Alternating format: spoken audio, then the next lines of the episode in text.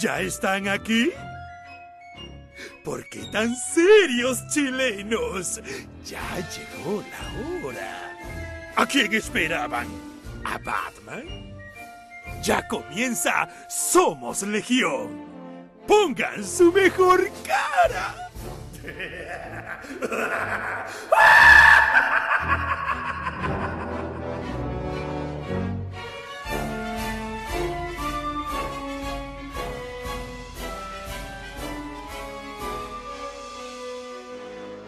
Bienvenidos amigas, amigos Día Internacional de la Mujer Trabajadora. Un saludo obviamente en este día especial a todas nuestras amigas que nos sintonizan siempre. Y eh, nada, pues estoy aquí esperando que lleguen, que nos acompañen nuestros amigos Daniel Chazam Hernández y Pancho Ortega. El ruso, el buen ruso está eh, de vacaciones, así que no nos va a acompañar ni este ni probablemente eh, el próximo programa. Acaba de pasar un hecho bastante, ya me fijé en el chat que están todos pendientes se acaba de filtrar al menos una hora del Snyder Cut. Vamos a estar conversando sobre eso también. Vamos a estar hablando también sobre eh, lo que sucedió el viernes pasado, que fue eh, el final de WandaVision, que dejó, diría yo, que sensaciones encontradas entre los fans. Veo que ya está conectado mi buen amigo Daniel, así que lo vamos a recibir. ¿Cómo estás, Daniel Hernández? Bien, bien, bien. Oye, acaba de suceder lo imposible, lo comentamos por el chat, hay impacto, yo estoy viendo acá que hay, eh, eh, digamos, al menos en YouTube, en nuestro canal de YouTube, teníamos comentarios desde las 8.50, gente esperando este programa porque se acaba de filtrar hace muy poco rato, al menos una hora del Snyder Cut, ya dando vueltas, eh, clips de, esa, de esa película. ¿Qué te pareció lo que alcanzaste a ver y qué te parece? ¿Se filtró Chaza o esto es una nueva gema de Snyder? Yo creo que es publicidad, weón, porque más encima lo que mostraron está, bastante más decente de lo esperado, weón. ¿Cierto? Yo, yo creo que. La gente que no lo visto se ve básicamente son dos secuencias, al menos yo alcancé a ver dos secuencias, que fue lo que, lo que subieron a, a, YouTube. Una secuencia que corresponde, no hay nada que no supiéramos que iba a pasar. Exacto. ¿Cachai? La primera secuencia que corresponde a estas secuencias de sueño, eh, pesadilla, eh, de Batman, obviamente, un personaje que no esperábamos ni había salido antes en la pesadilla. Esta es como una pesadilla extendida. Esa es una secuencia. Y la otra secuencia es el diálogo de, de Bruce Wayne con un personaje que sabíamos que iba a aparecer, pero que no habíamos visto, que era probablemente uno de los superhéroes de C, que se supo que se incluyó con los reshoots, digamos. No vamos a decir quién es para no spoilear, yo me imagino que hay gente que no ha visto nada. Eh, pero no, ya sabía, se sabía, pero lo que pasa es que se ve más decente de lo esperado. Yo no ya pensaba que esta weá, esta weá iba a ser los Power Rangers mezclados. Yo, yo, le pensé que iba a ser más rasquita, weón. estaba bien. Ahora, se nota la plata en la producción en la práctica, porque tenía sentido, tiene sentido que hayan gastado lo que gastaron al final, porque se ve bien hecho, se ve bien terminado. No se ve como. Claro, el riesgo era que se viera como el pariente pobre del. Exacto, eso, eso yo creo que es publicidad. Yo me voy por el lado de la publicidad más que. Espérate que la por el lado de la publicidad más que una weá rara, justo una hora, justo en el estreno de Tommy Jerry, es como extraño, weón. Si no, yo, yo esta weá la maquinaria HBO Max, porque al final ni siquiera es Warner, yo creo que algo raro hay acá. Weón, están todos hablando, weón, no, no nadie pescó, no, no existe otra weá más que Snyder. ¿Cuántos días ya hay con Snyder? ¿Ya hay dos semanas? Bueno, sí, en la práctica Snyder se las ha ingeniado para mantenerse siempre, siempre aparece todos los días, casi todas las semanas, cada día por medio, digamos, aparece algo nuevo. Lo último que había leído yo era que había ejecutivos de Warner a los que efectivamente no les gustaba el Snyder Cut y querían que saliera luego como para deshacerse. Lo que pasó hoy día, en la práctica, lo que se sabe, es que hubo un error por parte de la gente de HBO Max, es que la tele prendía también. Ah, por eso se escucha con las weas, ya voy a apagarla. El, estaba viendo la porno de Liga de Justicia antes de esta web. Gracias por compartir eso con nosotros. No, lo que se sabe es que, bueno, básicamente la gente que vio esta, esta hora del Snyder Cut es gente que se conectó a HBO Max para ver el estreno de Tommy Jerry. Y al poner Tommy Jerry, al parecer alguien se equivocó de cassette en HBO Max. Y en la práctica lo que sucedió es que alcanzaron a eh, a ver un, trozo grande del, del, Snyder Cut, a pesar de que en realidad, tomando en cuenta la extensión que tiene la hora, viste como una, una parte nomás. El tema es que mm, al parecer alguien de HBO Max se dio cuenta y cortó el interruptor y paró. Como dice Daniel, es súper, es ultra sospechoso que, que justo sea una hora, que justo sea antes, que justo pase después del estreno de WandaVision, porque hoy día, claro, lo que pasa en las redes es que se estrena esta hora de la, de la película y ya nadie más habla de WandaVision en la partida. Se, se olvida, como dice Chaza, se toma la agenda al final, se toma, lo, se toma los trending topics, etcétera. Vamos a sumar a esta conversación al buen Francisco. ¿Cómo estás, Pancho Ortega? ¿Solucionaste tus problemas de internet? Bien, pero no voy a nombrar acá a la compañía Esperemos que no se caiga. Hoy día me jugó mal en unos Zoom de pega a la tarde. Y era como... Con toda la fe. Oye, no sé si alcanzaste a ver lo que pasó con el, eh, con el Snyder Cut. Se acaba de filtrar una hora de la película en HBO Max. Está la cagada en las redes. Hay clips completos. Hay revolución con el tema. No he querido ver los clips. No he querido ver los clips, pero me comí un par de fotos. Imposible no eh, es que esa es la weá, pues si no, al final te veis el par de fotos y vayas a querer ver los clips, pues, si estáis cagados ya te cagaron. Además que aunque uno no quiera, te llega, porque uno sigue cuentas de, la nerdósfera, pues entonces de repente, ah, ya, listo, vi, vi foto de... Me, gustó el diseño de cierto personaje que empieza con doble M. De yo...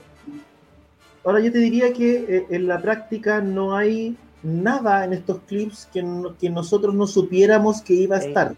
No, nada, pero, te rompen el, encanto, porque igual el, rumor de WM era que sí, que no, que sí, que no. O sea, o sea lo de WM, ¿sabéis que es heavy? Porque uno pensaba que iba a ser un Power Ranger, bueno, hay gente que pensaba que iba a ser el. Era, iba a ser un. Ah, filo con la weá. Iba a ser Pícoro, iba a ser Pícoro de Dragon Ball, weón. Mm. Y harto más decente, weón. Ah, sí, pues, mucho más decente. De hecho, se ve. El, colega Doctor Malo dijo que no le había gustado y yo lo encontré bueno, weón. Sí, la verdad es que Snyder. Claudio también anti-Snyder, pues, hay que, hay que decirlo con sus palabras. Claudio nunca lo quería Snyder. No, a mí no me mató. Igual, me dio risa Claudio el otro día cuando puso Darkseid con Jumper porque el juguete parece que tuviera ya. Sí, tiene, tiene ciertas deficiencias ese montaje Darkseid, efectivamente. Hoy un saludo aquí grande a Carlos Muñoz que está, al parecer, está con COVID eh, pero está viendo el programa obviamente con aguante. Un saludo a toda la gente. ¿Quién está con COVID? ¿Quién está con COVID? La enfermedad, ¿Quién tiene COVID? Aquí uno ¿No se pega, ¿no se pega por internet? Carlos Muñoz, uno de nuestros, de la gente que lo está viendo hoy día. Sí, Oye, eh, que sobreviva. Oye, pero más allá de la, más allá de la filtración del salió también hace poco que unos ejecutivos de Warner habían visto el Snell y no les había gustado. Sí. Ahora, tú comentabas, Pancho, más que al parecer la versión de Josh Whedon que vimos también tenía como 100 minutos más de... De hecho, de hecho Whedon hizo un, ah, existe un corte Whedon con 100 minutos más al que el weón le pidieron quitarle esos 100 minutos. El corte Funaki. Sí, el corte Funaki, porque cuando, cuando Whedon se hace cargo del, del, Snyder, o sea, del trabajo de Snyder, cacha que no tiene mucho que ver con lo que a él le interesa, entonces él él reescribe un parte del guion, propone un cambio, comienza a filmar esa versión larga, pero eh, editarla y postproducirla iba a ser muy largo. Y el, y el ejecutivo que está a cargo del proyecto de Justice League, un ejecutivo Warner que ya no está, él quería que la, película se estrenara ese año porque era, aunque la película le fuera mal, eran, eran, un bono. Eran bonos. Entonces, por eso él, él le, dijo, le dijo a Whedon que no le dio cuatro meses más, o sea, desde noviembre a, enero, a abril, para poder terminarla. Entonces, ahí hay otro mito. También existe el Whedon Cut secreto. O sea, tenemos 100 minutos de Henry Cavill vestido de Superman y con bigote. Sí, ahora acá, Omar, Riera, sí, pues, Omar Riera dice, eh, pero Warner, obvio que no quiere.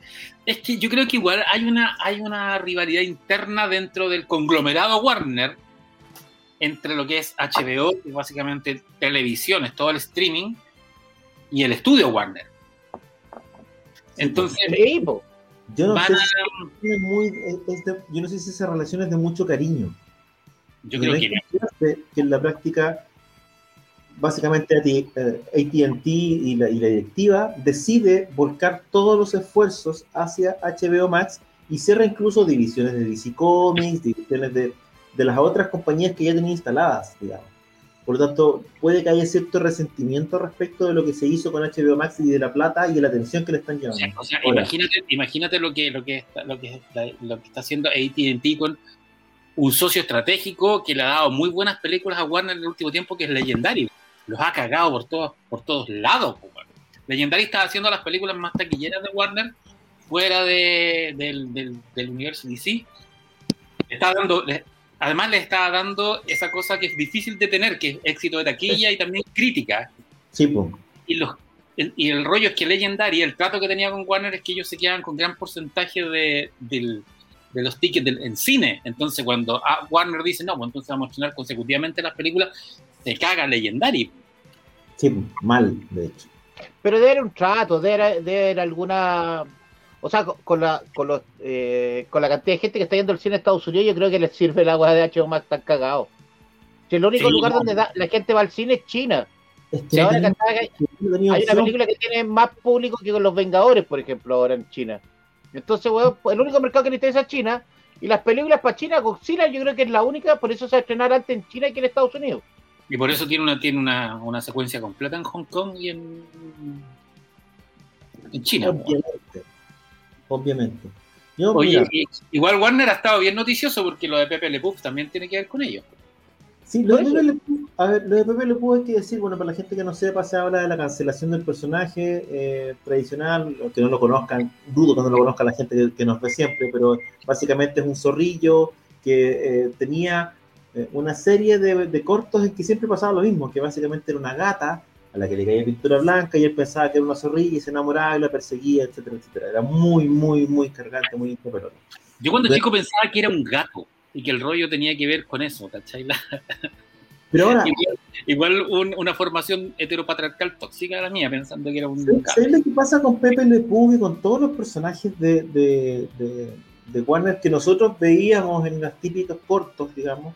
eh, de Mary Melodies. Esos cortos, estamos hablando de cortos que se produjeron en, ese momento para el cine eh, y que se daban antes de las películas o qué sé yo, y que muchos de ellos fueron ganadores de premio Oscar, el capítulo de Tommy Jerry que fueron ganadores de premio Oscar, etc.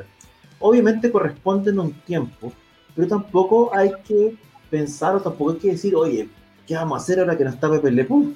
Porque en el fondo la última vez que salió una cuestión relevante de Pepe Le Pew hace cuántos años 64, 1964. Pero, salió, pero salió de Space Jam. Pero era, pero nada, pero era un. Pero secundario, ¿cachai? A eso me refiero, es como. Y, en Roger Rabbit también aparecía de fondo. Claro, porque es un personaje conocido, pero no relevante. Si uno piensa, no sé, pues personajes relevantes de, de, de son, es, no sé, pues Pata Luca, Box Bunny, Sam Bigotes, eh, Tasman, etcétera, etcétera, digamos. Fíjate que el otro día el otro día. El otro día estaba viendo en YouTube, no nada que ver, pero tiene que ver un poco con, con lo que hablamos ahora. Un tipo, un mexicano, mexicano español, hizo un review de la historia de Gatchaman, de Fuerza G. Oh, está bien, Sí, pues, cuando se hizo, cuando llegó a América. Y, decía una cosa súper interesante que no tenía que ver con Gatchaman, Fuerza G o Batalla de, Batalla de los Planetas y el Rider, que son los tres nombres. Es que tanto en, en, todo, en toda Latinoamérica e incluso en Hispanoamérica, en considerando España, los dibujos animados hasta la década de los 80, que llegaban y que uno veía hasta 1984, eran muy viejos. Nosotros, no, nosotros que somos más o menos de la misma edad, de los años 70, cuando éramos niños, veíamos los monos animados que nos daban en televisión, eran dibujos animados de la década del 50, de la década del 60. Eran dibujos animados que nuestros papás conocían. En la práctica, el programador de TVN o el que fuera veía, ponía dibujos animados que él había visto. y, él, y, bien. Y em, los Merry Melodies, Looney Tunes, digamos, todas esas cuestiones, claro, como dice Pancho, eran cortos para el cine, súper antiguos. Sí, y él, y él, subrayaba y decía, y, la, y, y, por eso es tan importante Fuerza G, la primera versión que se llama Batalla de los Planetas, porque se estrena en Hispanoamérica en 1977, cuando la compro, y que, de alguna manera es el primer manga, anime contemporáneo, porque los que, los, que habían también eran de la década del 60, Heidi, eh, eh, Astro Boy, etc.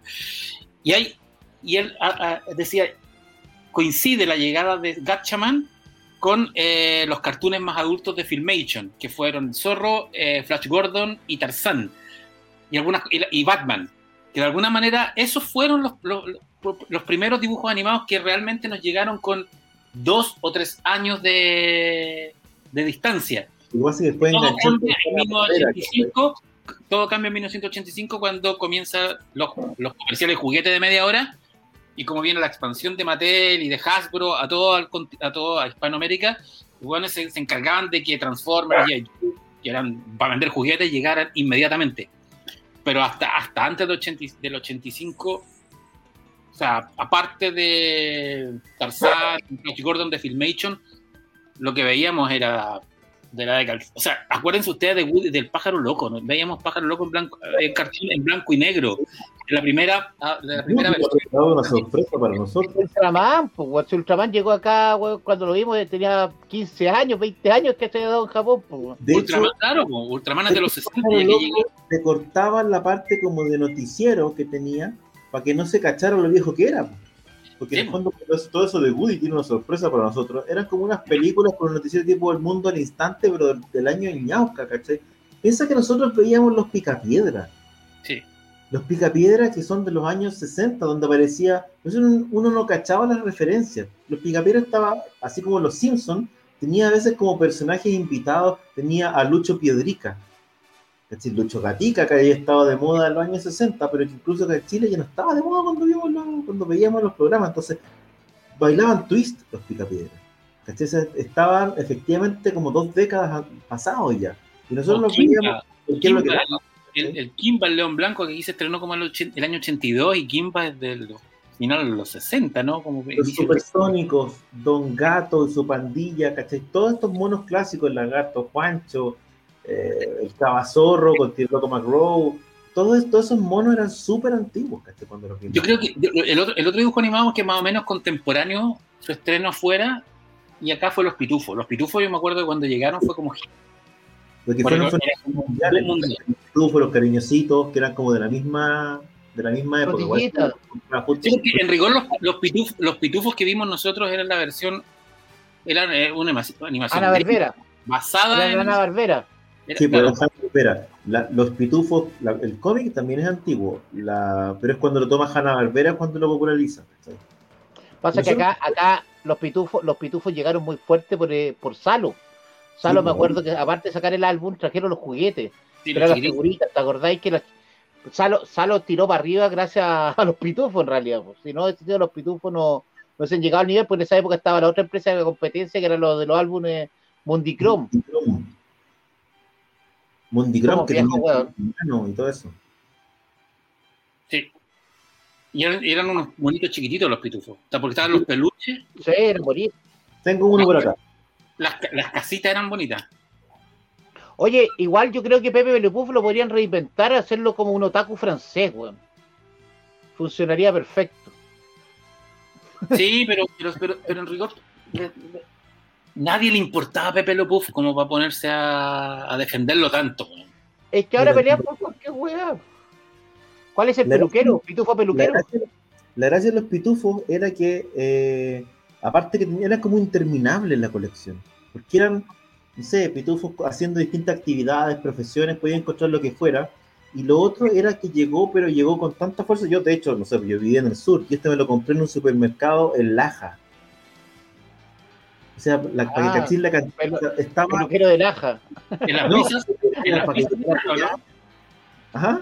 En las brisas de Laja, ¿había, había la brisa en Laja o no? No, era un supermercado así de nombre tipo Cofacela, cooperativa de la fábrica celulosa Laja, una cuestión así como pulpería.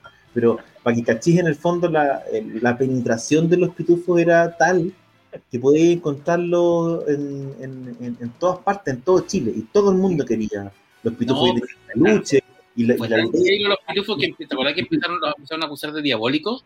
Sí, había un mito urbano que una niñita eh, decía, mamá, me muerden los pitufos. Eh, ¿no? Y la niña eh, no lo creían y la niña amaneció muerta, llena de mordisco. Y cuando fueron a abrieron su caja, los pitufos, los, los pitufos estaban con los dientes con sangre. no, que los pitufos eran duendes diabólicos. Y la iglesia evangélica comenzó a cuidar harto con, con que los pitufos eran diabólicos. Con, bueno, con Jimán, que era obvio, porque si tenía el malo era una calavera. Como, oh, era, están, tirándolo. Y, y, el castillo Grayskull. Pero los pitufos me acuerdo que, que haberlo leído en diarios, ¿cachai? Onda como el, el los pitufos serían diabólicos. Y, y te en que todo era diabólico, porque ¿cachai? Era como los pitufos, después años después fue Xuxa que daba vuelta el cassette, ¿cachai? Estaba como el cuento, estaba muy presente el tema del temor al diablo. Sí. Yo no sé por qué estaba tan arraigado. Y eso te daba, oye, eh, los pitufos son diabólicos, después, no sé, Xuxa es diabólica, después el heavy metal es diabólico. El tema o sea, acuérdate que Iron Maiden no lo dejaron venir a Chile. La figura a Queen, a Queen no lo dejaron venir a Chile, weón. No, pero Queen, leí esa, weón. Por razones distintas. Por razones distintas. Por razones distintas. Pero, pero, ah, pero... Podía pervertir a la juventud, ese era el concepto. Pero yo diría que si uno mira para atrás, así como porque tú decís, claro, a nivel de titulares de diario, el tema como de la presencia del diablo y del temor al diablo estaba súper presente en la sociedad chilena. Así como a nivel de cultura popular, muy, bueno, muy... El cuadro El Niño Llorón, ¿te acordáis? Sí, pero a mí me llamar de, de, de, de lo diabólico, ¿sí? de que se hablara tan abiertamente de lo diabólico. Curioso. Oye, ese, el, el, niño llorando, weón, el otro día vi ese weón que le pusieron ese efecto para mover la cara, puta la weá tétrica, weón. Sí, Hay que reconocer que es más tétrico que el cuadro esa weá cuando mueve la cara, weón. A nosotros nos decían que uno lo ponía al revés, y bueno, y se ve como un lobo comiéndose al niño, y no, y lo, y lo pones, lo pones debajo de una vela a las 12 de la noche, y el, y el, y el, y el niño te mira y se le veían cacho. ah, oye, vos, eh, vos, vos tenés un poquito de trauma. Oye, volviendo al tema de. Pero de, después, cuando recordemos la muerte de Cepillín, también les voy a hablar de otro trauma infantil. Sí, a propósito, volviendo un poco al tema de, de, de, de la Bebe Le Pou, pasa, pasó también, y por ahí uh, vi pasar unos tweets, qué sé yo, eh, pasó también con Speedy González con Speedy González, porque básicamente hay gente que decía, bueno, aquí está reforzando el estereotipo de los mexicanos, qué sé yo, y, y pasó al revés.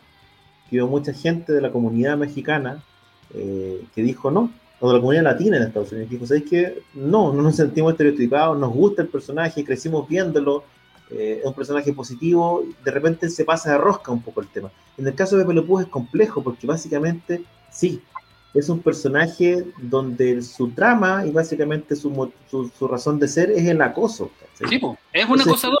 Es, es un acosador, pero de una época donde el acoso era parte de. Lo que pasa pero, es que, claro, pero, este caso se usa como recurso de humor, ¿cachai? Pero uh -huh. claro, pero aparte, uno lo mira con los ojos de hoy y dice cómo, cómo, pas, cómo, cómo pasó colado. ¿cachai? Sí, pero, pero, por ejemplo, por ejemplo, vos ves los mexicanos Pide González y locales que se llaman Pide González. Yo no creo que los franceses estén muy orgullosos de Pepe Le Pew. No, aparte, a, aparte por el acosador te están diciendo que el zorrillo es el francés, sí, no, bueno. pero también es un, es un, chiste contra los franceses. Si por lo, eso, te digo, brindan... siempre fue humillar al francés. Y aparte que era un hueón casado, que es una weá que después del capítulo te eh, mostraba a la familia. O sea, te acuerdas de que el las tenía todas. Pero, es que yo me acuerdo que siempre era el mismo cartoon, que era o sea, la misma historia. El eh, eh, se enamoraba del gato, lo perseguía. La gata le era pintura blanca. El gato le era una pintura blanca. Y claro, uno, uno perdía. el gato se arrancaba porque el buen era hediondo, porque era una, un zorrillo. Sí, pues efectivamente. Ese era el chiste, porque uno, en, la en, la imaginación infantil, después empezáis a cachar que no, porque el buen igual es como pegado. Bien, si lo pensáis bien, claro, además hicieron que el personaje fuera un zorrillo. En la práctica es un tipo indeseable, sí. Acosando a una mujer que no tiene nada, que no quiere, y, y además un tipo que no entiende un no por respuesta. O sea, Pepe Le Pew es un psicópata, ¿cachai? No, y aparte, aparte es... que la gata que era, no podía hablar con el, no podía hablar con Pepe Le Pew. Pepe Le Pew era el único que hablaba en el, el cartoon. Acuérdate que la ¿Sí? gata no hablaba. No hablaba. No hablaba. No.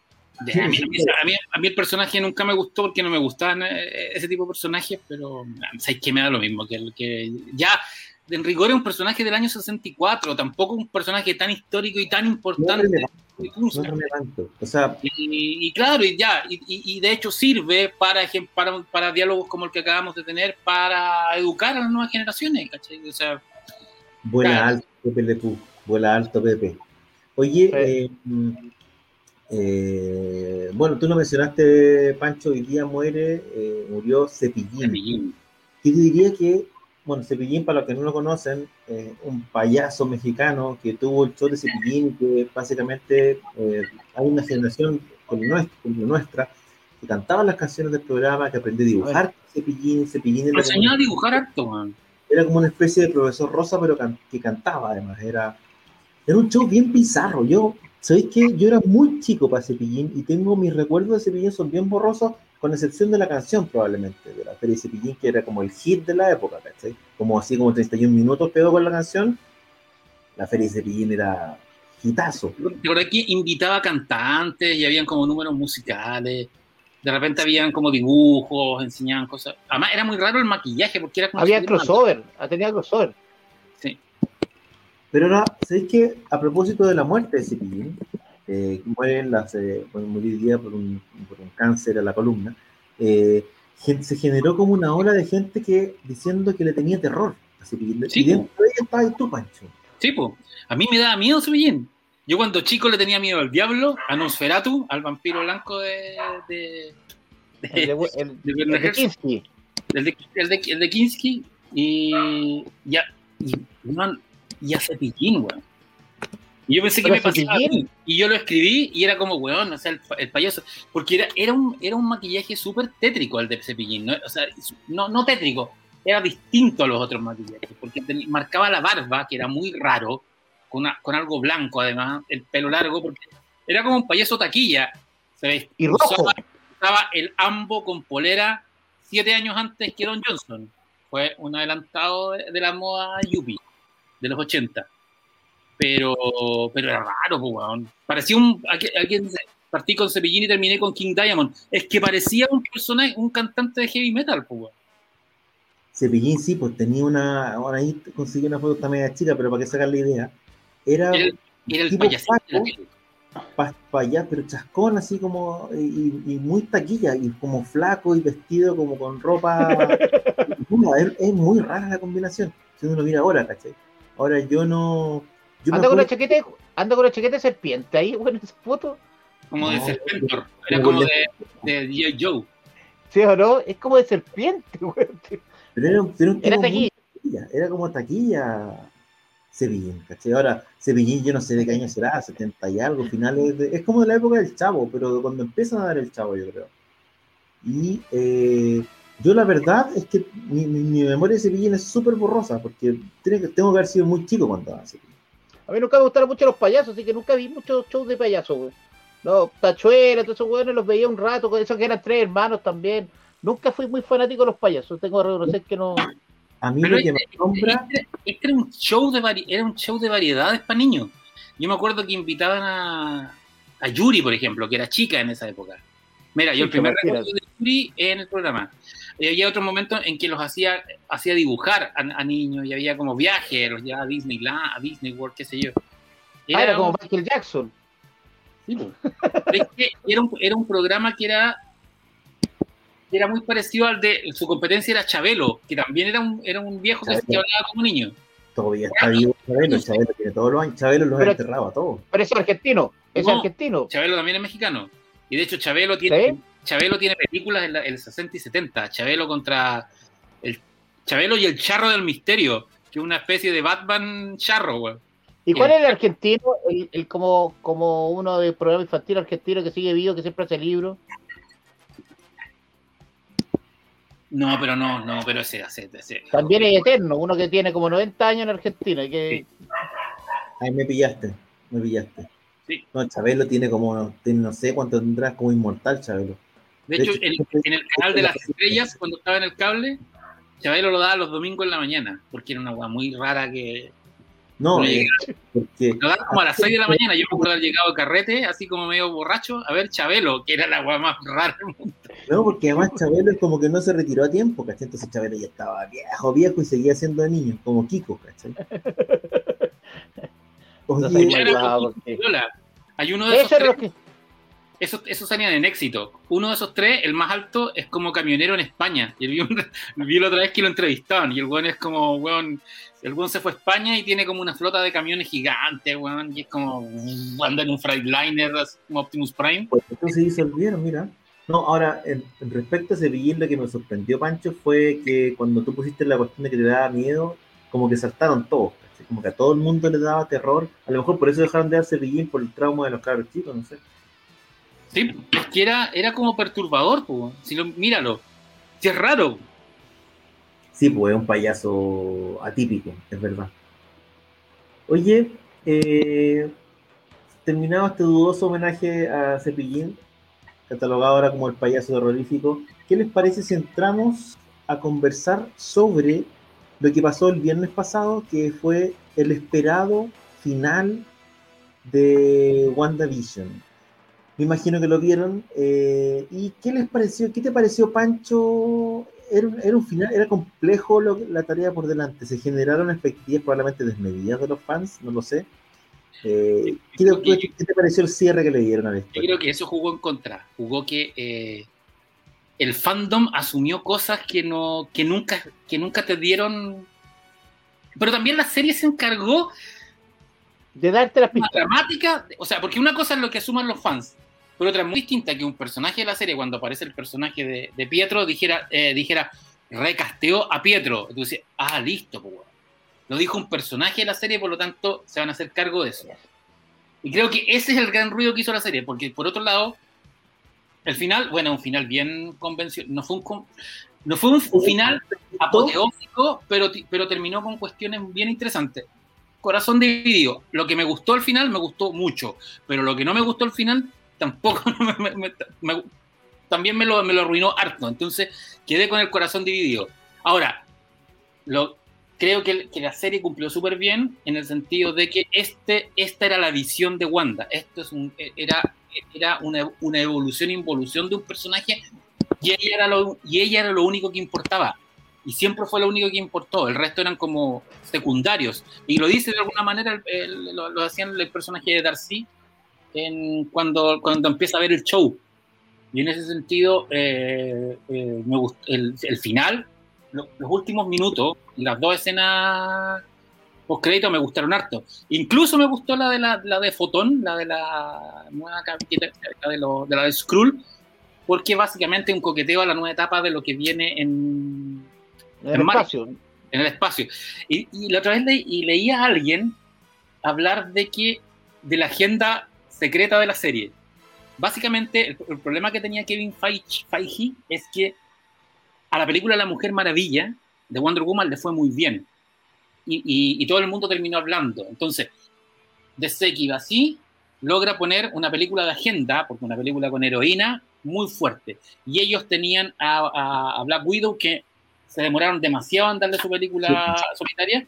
Y más encima hacen después Capitán Marvel, Capitana Marvel, que divide a las aguas porque uno, la actriz, no le caía bien a nadie. Entonces tenían otro personaje femenino fuerte, que era el personaje de Wanda, que era bastante secundaria en las películas, pero además la actriz es más querida. Entonces aquí tienen para presentar su, verdadera Mujer Maravilla, que no es la Capitana Marvel, se- secundada de- del personaje de Mónica Rambeau, que además es súper carismática. Entonces hay una, una, una- un- que la serie funcionaba y tiene sentido, como, como teoría de conspiración, tiene sentido como presentación de personajes femeninos fuertes para la nueva etapa de fuertes pero que caigan bien, porque Capitana Marvel ah, despierta demasiados anticuerpos, sobre todo por la actitud, por las declaraciones de la misma actriz, que no, no, no fue especialmente eh, empática. Entonces, A mí, con esta serie tienen personajes. Porque, a ver, lo curioso también es que en la serie que, que eh, Agatha termina siendo la heroína. weón. Es Agatha la que rescata al pueblo. Bueno, ¿te sí, fijaste que, ¿te fijaste que termina con la visión que ella nunca la vio? Ella nunca ve la visión blanca. No sabe que existe la visión en la hora. De veras, po. Nunca ve, nunca ve la visión, po. ¿Qué te, ¿Qué te pasó, Chaza? ¿Te gustó el final? Que... Es que me gustó, me gustó más, más de lo que esperaba, weón. No me gustó mucho lo de Quicksilver, es un efecto, una weá típica en Marvel con, con esa estupidez que realmente les da como el ojo de Nick Furia o, o el mandarín, weón, que el mandarín. Son las cosas típicas que tiene Marvel, que le gusta como hacer esa weá. Sí, pero es que, le gusta. yo creo que lo de, Quicksilver hubiera molestado menos si no tenías ese antecedente cuando dice recasteó a Pietro. Porque era como, es como jugar, hacer una trampa. Si el personaje lo, lo, hubieran dejado así como sorpresa, tú decías, ah, ya, obvio, sí, bueno, nunca te dijeron que el weón era, era, pero, Pero ella nombra al marido el primer capítulo, o el segundo capítulo ya nombraba al marido. Que dijo, mi marido está en la casa, y era el, el, personaje, supuestamente. La verdad es que decía que estaba el Barry, ¿cómo se llama el, el personaje que le muestra el cartel? Porque este es tú, este soy tú. Ahora, Yo creo que ahí, eh, la que le gusta Wanda, Finalmente le dieron un buen traje a Wanda. Ah, no, el traje está a la raja. El diseño está buenísimo, está impactante porque además debe ser de los diseños de trajes probablemente el más respetuoso de los cómics, así como el más, junto con el de Capitán América, a lo mejor, ¿cachai? Como de los que están más a la pata. Ahora, tiene varias cosas en la serie a nivel de, del final. Efectivamente, es un final eh, de dulce y agraz, en el sentido de que a mí me da la impresión de que la línea si uno, ve la trama como varias tramas, digamos, como toda la trama, la trama principal y las subtramas, me parece que la trama principal tiene una tiene una, un cierre satisfactorio, en el sentido de que la trama de Wanda tiene un, tiene un cierre satisfactorio, pero diría que es la única que tiene un cierre satisfactorio. No, la visión también, la visión también funciona bien. Son extrañas, ¿cachai? Eh, la, la, trama de Visión, Visión tiene un diálogo con White Vision eh, le traspasa o logra que abra los ojos, un diálogo muy medio extraño, ¿cachai? En su enfrentamiento. Y lo último que vemos es que dice, soy visión y se va. Y fue como muy, muy raro. Tenéis, tenéis la, la, subtrama de, por ejemplo, de. Ah, ¿cómo se llama esta actriz que hacía la, la amiga de. La que salía en Thor, digamos. Kat Dennings. Kat Dennings, ¿cachai? Kat Dennings aparece, diría yo, que cinco segundos manejando un camión. Sí, y, súper y cuando el camión está chocado, ella ya no está. Yo no sé si hay un efecto COVID en esto, pero fue muy raro, ¿cachai? Porque ella aparece cinco segundos, choca y después cuando muestran el camión, el camión está vacío. Y, en, la, escena post créditos como que hablan por ella. No, ella se fue porque encontró que muy raro, ¿cachai? Como de teleserie de Sabatini cuando te sacaban, te cortaban actores, ¿cachai? Muy raro. Eh, después tenéis el caso de efectivamente de Quicksilver, en que Marvel vuelve a hacerte el mandarín, básicamente, ¿cachai? Y eso es lo que hicieron, de nuevo, es de nuevo me volviste a hacerla al mandarín, ¿cachai? Me mostraste, me dijiste, me engañaste, me llevaste, y, de nuevo la solución es bien pobre, ¿cachai? No, este es un actor que en realidad se llama, más encima el nombre, no sé cuántito Boner, que es como, eh, en inglés, esa cuestión es como llamarse no sé cuántito erección, ¿cachai? es súper, es como es como un mal chiste, ¿cachai? Es como un chiste bien burdo, además. Eh, me parece que todas, las, todas estas subtramas, incluso la de Fotón, son como que se debilitan, ¿cachai? y como de cierta manera cuando nosotros veíamos que avanzaban hacia el final y decíamos, siguen abriendo la trama, siguen abriendo, mostrando personajes, ¿cómo van a cerrar todo? Del 8, ¿te acordás que hablamos del 8? Sí, pues, hablamos 8 y dijimos, ¿cómo van a cerrar todo? efectivamente no cerraron. Cerraron la trama principal. Ahora, lo que pasa es que el cierre de la trama principal es súper interesante, porque en el fondo es WandaVision al final es una, es, es, primero, es una gran presentación para el personaje de la bruja escarlata. Eso es. Como decís tú, Pancho, es establecer este uno de mis grandes personajes. La bruja escarlata y para eso sirvió. Para eso estaba hecho y para eso, yo creo que en eso cumple. otra parte, Sí, porque básicamente lo que nos habían presentado antes era Wanda, no nos habían presentado a la Bruja Escarlata. No podían presentarnos a la Bruja Escarlata por un tema de derecho. Ahora la presentaron en, sociedad y con propiedad, ¿cachai? Y nos presentan eso, que probablemente era el objetivo eh, central de todo esto, la dejan instalada como, como gran heroína y de cierta manera hacen como la conexión para lo que puede venir para más adelante con el Doctor Strange. Y la instalan además, pero la instalan de una manera bien especial, porque una de las cosas eh, choras que tiene Marvel, o que ha tenido Marvel siempre, tiene que ver con este concepto de los de los no héroes o de los antihéroes o de los héroes peligrosos, ¿cachai? A lo que juegan siempre con Hulk, a lo que juegan en este caso también con el Soldado de Invierno, ¿cachai? Y Wanda se une como a ese, a ese grupo. Es como, como, Magneto, que tú, Magneto es un personaje que tú no sabes si es un héroe o un villano. En este caso, claro, lo que pasa es que en este caso es una vengadora que se pegó una cagada gigante en un pueblo. ¿cachai? Que no se va a olvidar. le importa un pico, le importa un pico, le importa nada. No, pero ella dice, no se van a olvidar de esto. Ella sabe que carga, en el fondo, que tiene que cargar con ese condoro, así como ya, carga, con dos condoros. El condoro de, de, de, en África, cuando revienta el que, la, que, el, que el, ella, ella habla de Civil War. Sí, pues, ¿cachai? Así como Hulk también carga con sus cagazos, de cierta manera le cargan esa, esa, eh, le ponen esa carga a los personajes, como también le ponen esa carga a Soldado de Invierno, ¿cachai? Entonces, la, configuran y, la, y sale de ella, de, de, la serie, súper fortalecida y, super, mucho más entendible como personaje, con mucho más capas como personaje. En ese sentido, un personaje más complejo, más interesante, mucho más interesante de lo que era Y además la serie es, de cierta manera, una suerte de metáfora respecto del duelo, que es súper curioso. Eso, eso es lo más interesante de la serie. El, el, el, tema de la ¿Cachai? Que es como si tú me decías, oye, vamos a hacer una serie de superhéroes. Probablemente el último tema que uno abordaría es el duelo. ¿Cachai? Como una persona vive el duelo, pasa a través del duelo y lo supera. Básicamente, eso es lo que está detrás de, de, de WandaVision, es una elección súper, súper arriesgada y va más allá de, que hayan elegido un formato arriesgado, especialmente los primeros capítulos para presentar la serie.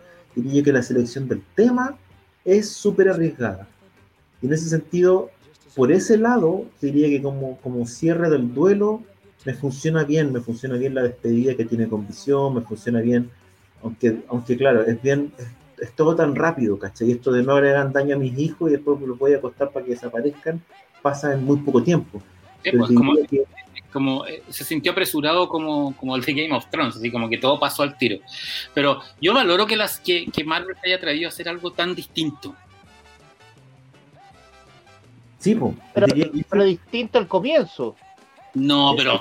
El último capítulo es una película Marvel completa.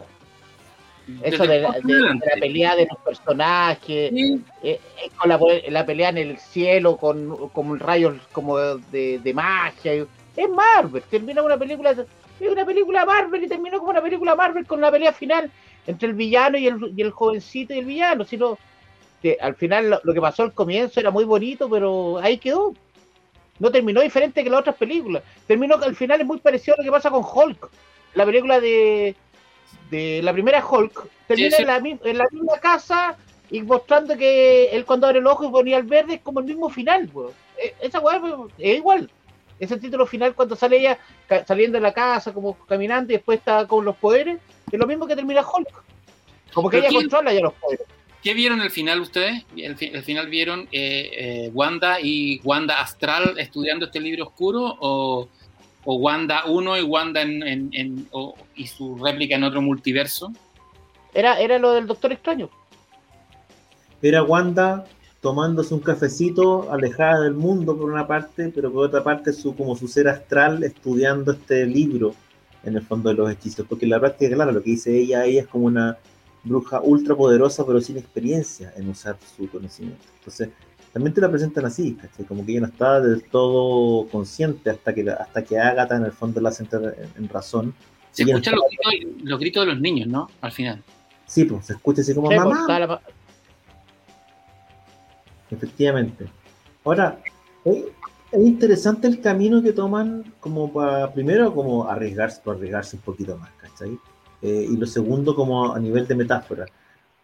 Ahora, vaya a saber uno los entretelones de esto, que vaya a saber uno si este era el plan original completo o si hubo una intervención hacia el final para efectivamente transformarlo en un proyecto o formatearlo como un proyecto que, que, tuviera un poquito más el gusto de la casa, ¿cachai? Eh, porque como dice el chat, al final termina efectivamente como con una con una escena o con una secuencia de escena muy, muy Marvel, y que estaba al borde, te diría yo, de lo, a, veces incluso de lo absurdo, Bueno, hay hasta una escena que pareció hasta el final de Superman, cuando está, cuando está la visión y la agarra al cuello, es como una escena, el final de Superman, po, Eso es de la mano Steel. Cuando Ah, está quemando la biblioteca, ¿te acordás que sale y la agarra al cuello? Y como que lo matáis o no, y ahí la agarra el- y lo salva, Sí, pega la memoria. Sí, yo te diría que sí. Bueno, ahora, no sé, el, el- el- este, este afán un poco de confundir al, al, como decís tú, Pancho, de confundir al espectador, es un juego bien complejo, ¿ah? No es un juego que puedes jugar siempre y tenés que jugarlo muy bien, porque efectivamente no, ya, no la, ya no la van a poder, no la van a poder hacer. Pues ya lo han hecho dos. Lo del mandarín yo me acuerdo que fue como... No, tres, son tres. La, la, la del ojo Nick Fury yo la encuentro que también es parecida. Bueno, la explicación del ojo, por qué Sí, perdió el ojo. pero la explicación Ah, es como un chiste. el gato. Sí, Sí. El gato es una weá también. pues. Sí, pero una expresión como, como transformar un, bueno, bueno, como en un chiste. Pero en este caso, el, estáis hablando que eran como partes que tú entendías yo pensaba que eran centrales de la trama. En el caso del mandarín y en el caso de Quicksilver, terminaron siendo Era- una-. Y siempre la misma solución, como el actor, que yo no soy de acá, qué sé yo. Bien, bien pobre, ¿cachai? Entonces era como que, de nuevo, te jugaste la misma carta, ¿cachai? Lo del mandarín, como dice acá Carlos Cares, lo del mandarín fue terrible, ¿cachai? Sí, pero ahí tuvieron que salir a a arreglarla. Ahora va a ser el mandarín, va a ser el villano de Shang-Chi. O sea, ahí, ahí tuviste que hacerla, tuviste que arreglarla al final. Ah, claro, van a traer al mandarín de verdad, o sea, va, va- a existir un mandarín. Pero bueno, algo, algo, algo insinuaban en, la- en Iron Man 3, que había, un, había otro mandarín. O sea, Pero- o, o sea, en, el corto, el corto que había, después salía que existía un mandarín, y ahora va a ser el villano directamente de Shang-Chi. Porque el villano que tendría que haber sido de Shang-Chi no se atrevieron a hacerlo. Porque era garra amarilla. Y ahí sí que era tener problema de nuevo Funa. Bueno, sí. Garra amarilla, así que no lo podía hacer ni cagando como villano. Oye, eh, Misterio también, lo de Misterio también fue... Sí, Misterio porque también tiene como trampita, sí. Sí, sí, pues, por eso digo, con Marvel de cierta manera no está. Eso igual es, no, es- no sé si es falta de cariño a los personajes. Por ahí lo leí, de hecho, alguien decía, no, creo que fue Rob Liefeld, que, que estaba así como furioso con la cuestión y que dijo, estaba enojado, estaba. Porque le había gustado la serie y encontró que el final era como... Escuchó el final era mal y dijo así como no puedo creer esta cuestión o, o debe ser una de las una de, las de los estudios que más maltrata a sus personajes. así. Porque básicamente él entendía que, el, que lo de Quicksilver era como un maltrato al personaje al final de Quicksilver. Yo lo siento más bien como maltrato al, al, al espectador, ¿cachai? Ahora, O sea que el personaje no lo utilizan al final, por eso es lo que dicen. o sea, El personaje sigue muerto en el universo Marvel y listo. Pero pasa que cuando existe ese engaño como que es trampa. O sea, ahora, bueno, por lo menos ya quedaste con visión, quedaste con una nueva Bruja Escarlata. Yo no sé si a la gente le gustó, vayan comentándonos, ah, muchachos, para ir viendo en los comentarios al lado y cachar un poco la reacción, porque uno piensa o tiende a pensar que las reacciones fueron eh, divididas, pero a lo mejor a todo el mundo le gustó al final. Así que vayan comentándonos ahí en YouTube. eh, Yo por lo menos he, he- he recopilado opiniones mixtas. Y como que no hay, es como, sí, pero más, sí, pero no, y hay gente que definitivamente no le gustó nada. Bueno, es que hay gente que ah, no, no le gusta gente a nada. la que no le gusta nada de nada. La gente creo que, que- creo que no es- no una serie- no es una serie mala, todo lo contrario, es una serie bien buena dentro del, del- de, de lo que uno esperaba. Original la propuesta y yo rescato lo- el, el trabajo que hizo con los personajes principales. A mí siempre me gustó la pareja Vision y Funciona súper bien. Funciona muy bien. tienen química, te encariñas con los personajes, con los cabros chicos, la idea del Los pueblo cabros chicos. la referencia a, a- a la serie, el, homenaje en rigor a la cultura pop fue muy, muy bueno como, como meta lectura. Pero claro, eh, mi tema es que con, con- como mi, mi yo fan, cuando, cuando el personaje de, de- de esta chica, que se nos olvida el nombre, que es muy guapa, Catherine. Dice, eh, recasteó a Pietro, yo dije, ah, weón, estos weones lograr, van a hacer algo tan inteligente como usar, usar un motor dramático para meter al universo X-Men, eh, además que estaban los rumores de que iba- iban iban a lanzar con lo- con el nombre Mutantes, entonces, La y gente además muy bien con la idea de, con la idea de los mutantes en todas las Fíjate, lo series. han nombrado. No han nombrado nunca el nombre mutante en el universo Marvel todavía. No, no, pero, por- pero por ejemplo, cuando recuerda el- la historia de ella, eh, ah, había algo que los, los mantenía distintos y por eso res- resistieron a, lo- a las pruebas genéticas. Ah, estos weones igual, estos pendejos igual tienen algo, tienen el factor X. Entonces iba hacia allá. Y creo que debieron haberse hecho cargo por lo menos de- de- del, del factor Quicksilver. Por último, hubieran dicho, weón, lo, eh, lo traje de una línea temporal paralela y no sé dónde viene. Y lo dejáis en el aire. A mí me pasó que O tiene algo especial. gustaban los secundarios y me, me dilata que los cerraran tan mal. ¿Cachai? Porque en el fondo tenía a Kat Dennings con el asiático, ¿cachai? Y con la y con Fotón que formaban un buen grupo, ¿cachai? Incluso Kat Dennings con el, con el oficial, no me acuerdo el nombre del detective. Jimmy Woo. Claro, pero en el fondo ellos dos daban, ya ellos dos eran suficientemente potentes como para incluso para armar un spin-off. Eran entretenidos de verlo, tenían buena química, era choro. Y tenía ya al, al, al jefe de SWORD que podía, eh, también podía servirte como villano. Y al final termina como, como un malo Scooby-Doo, ¿cachai? Faltó que le sacaran la máscara. Así como, ya, oye, le quería disparar a los niños y llegó la policía y se lo llevan. ¿Cachai?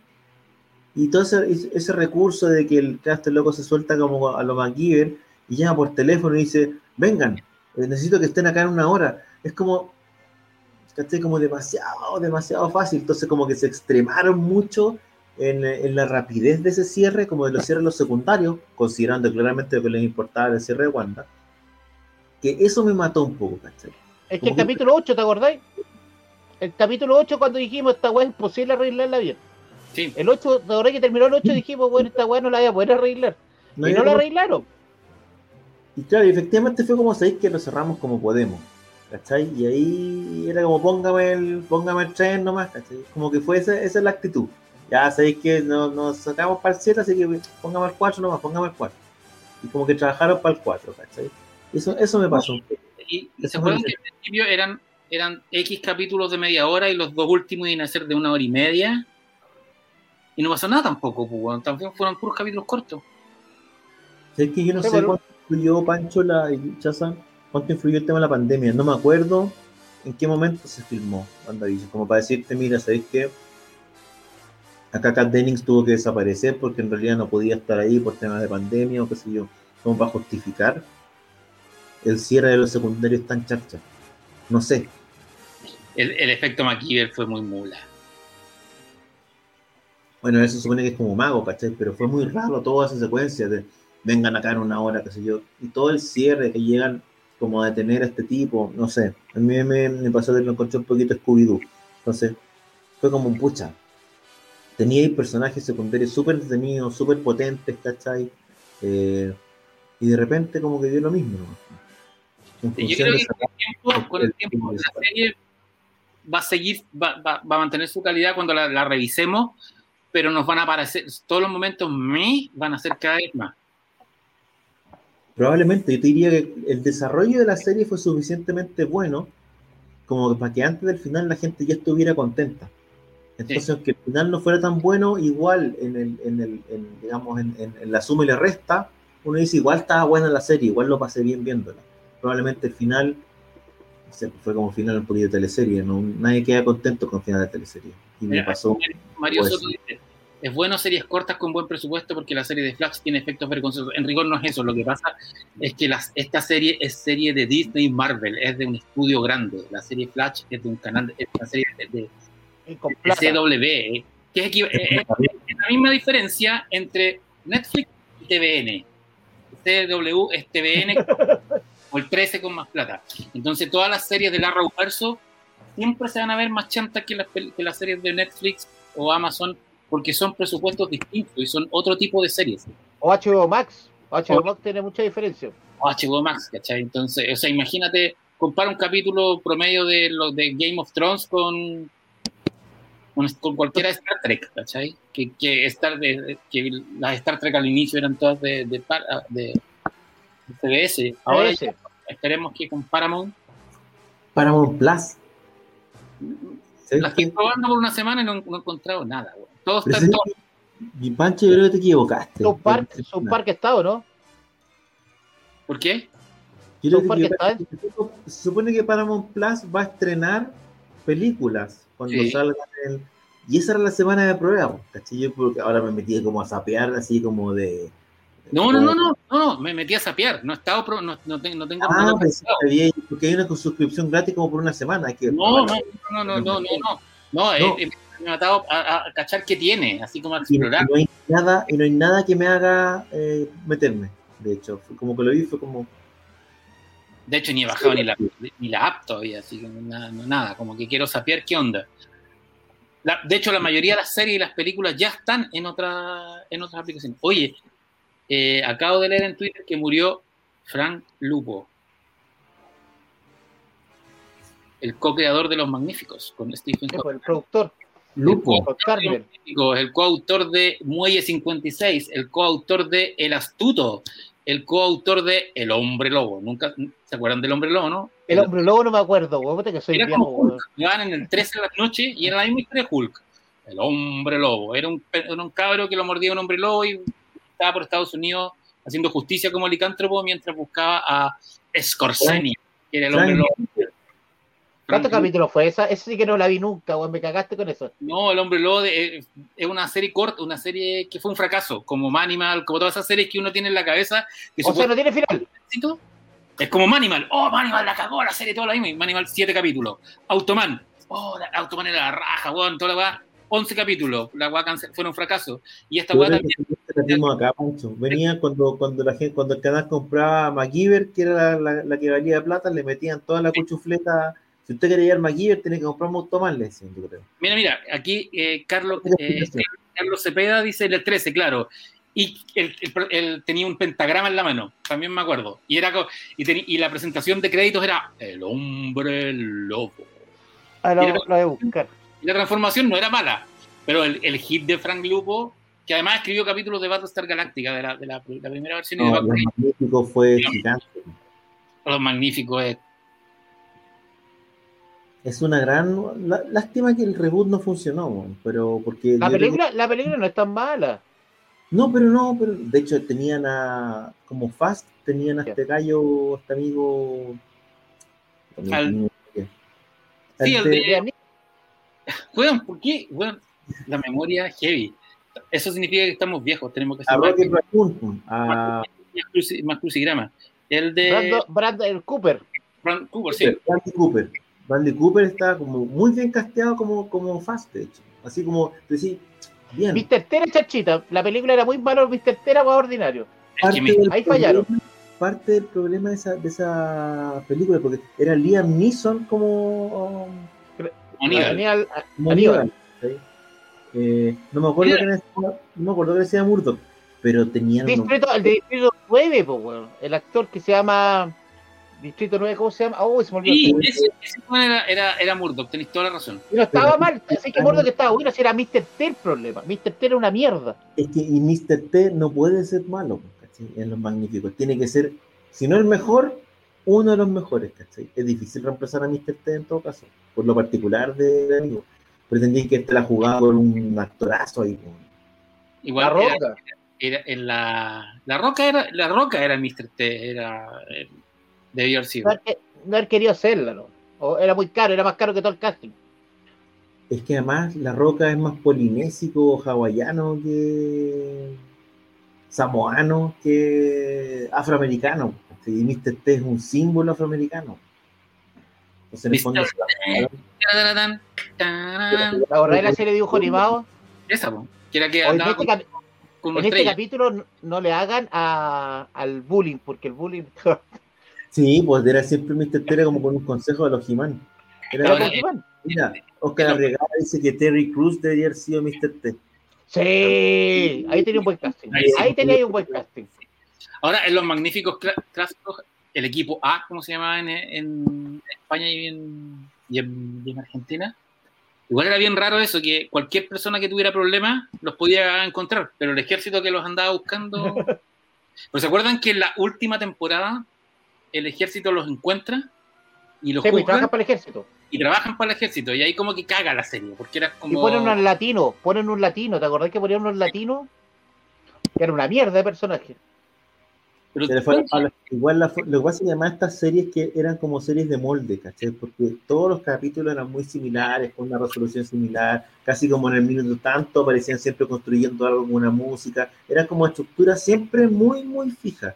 Entonces, cuando tenías estructuras muy fijas, igual el desgaste al final te mata, no, no es sostenible por tantas temporadas, por lo menos eso me parece a mí, ¿cachai? Claro que eran capítulos iné- eh, eran unitarios, pues, no era un, no era un arco. Había, o sea, siempre los, los, los, los milicos persiguiéndolos, pero, pero nunca, nunca se concretaba esa persecución.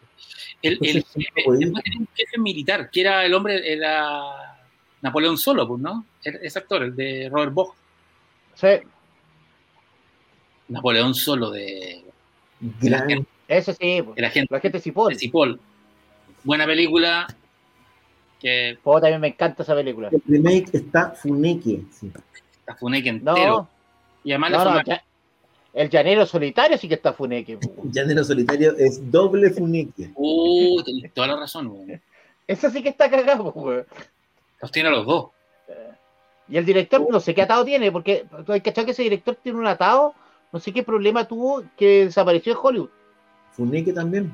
Él hizo la, la, la- Los Piratas del Caribe, ¿no? Las primeras. Sí, la primera. Y después hizo, la última fue como una especie de terror en un manicomio. Y no sé qué enredo pasó ahí que desapareció.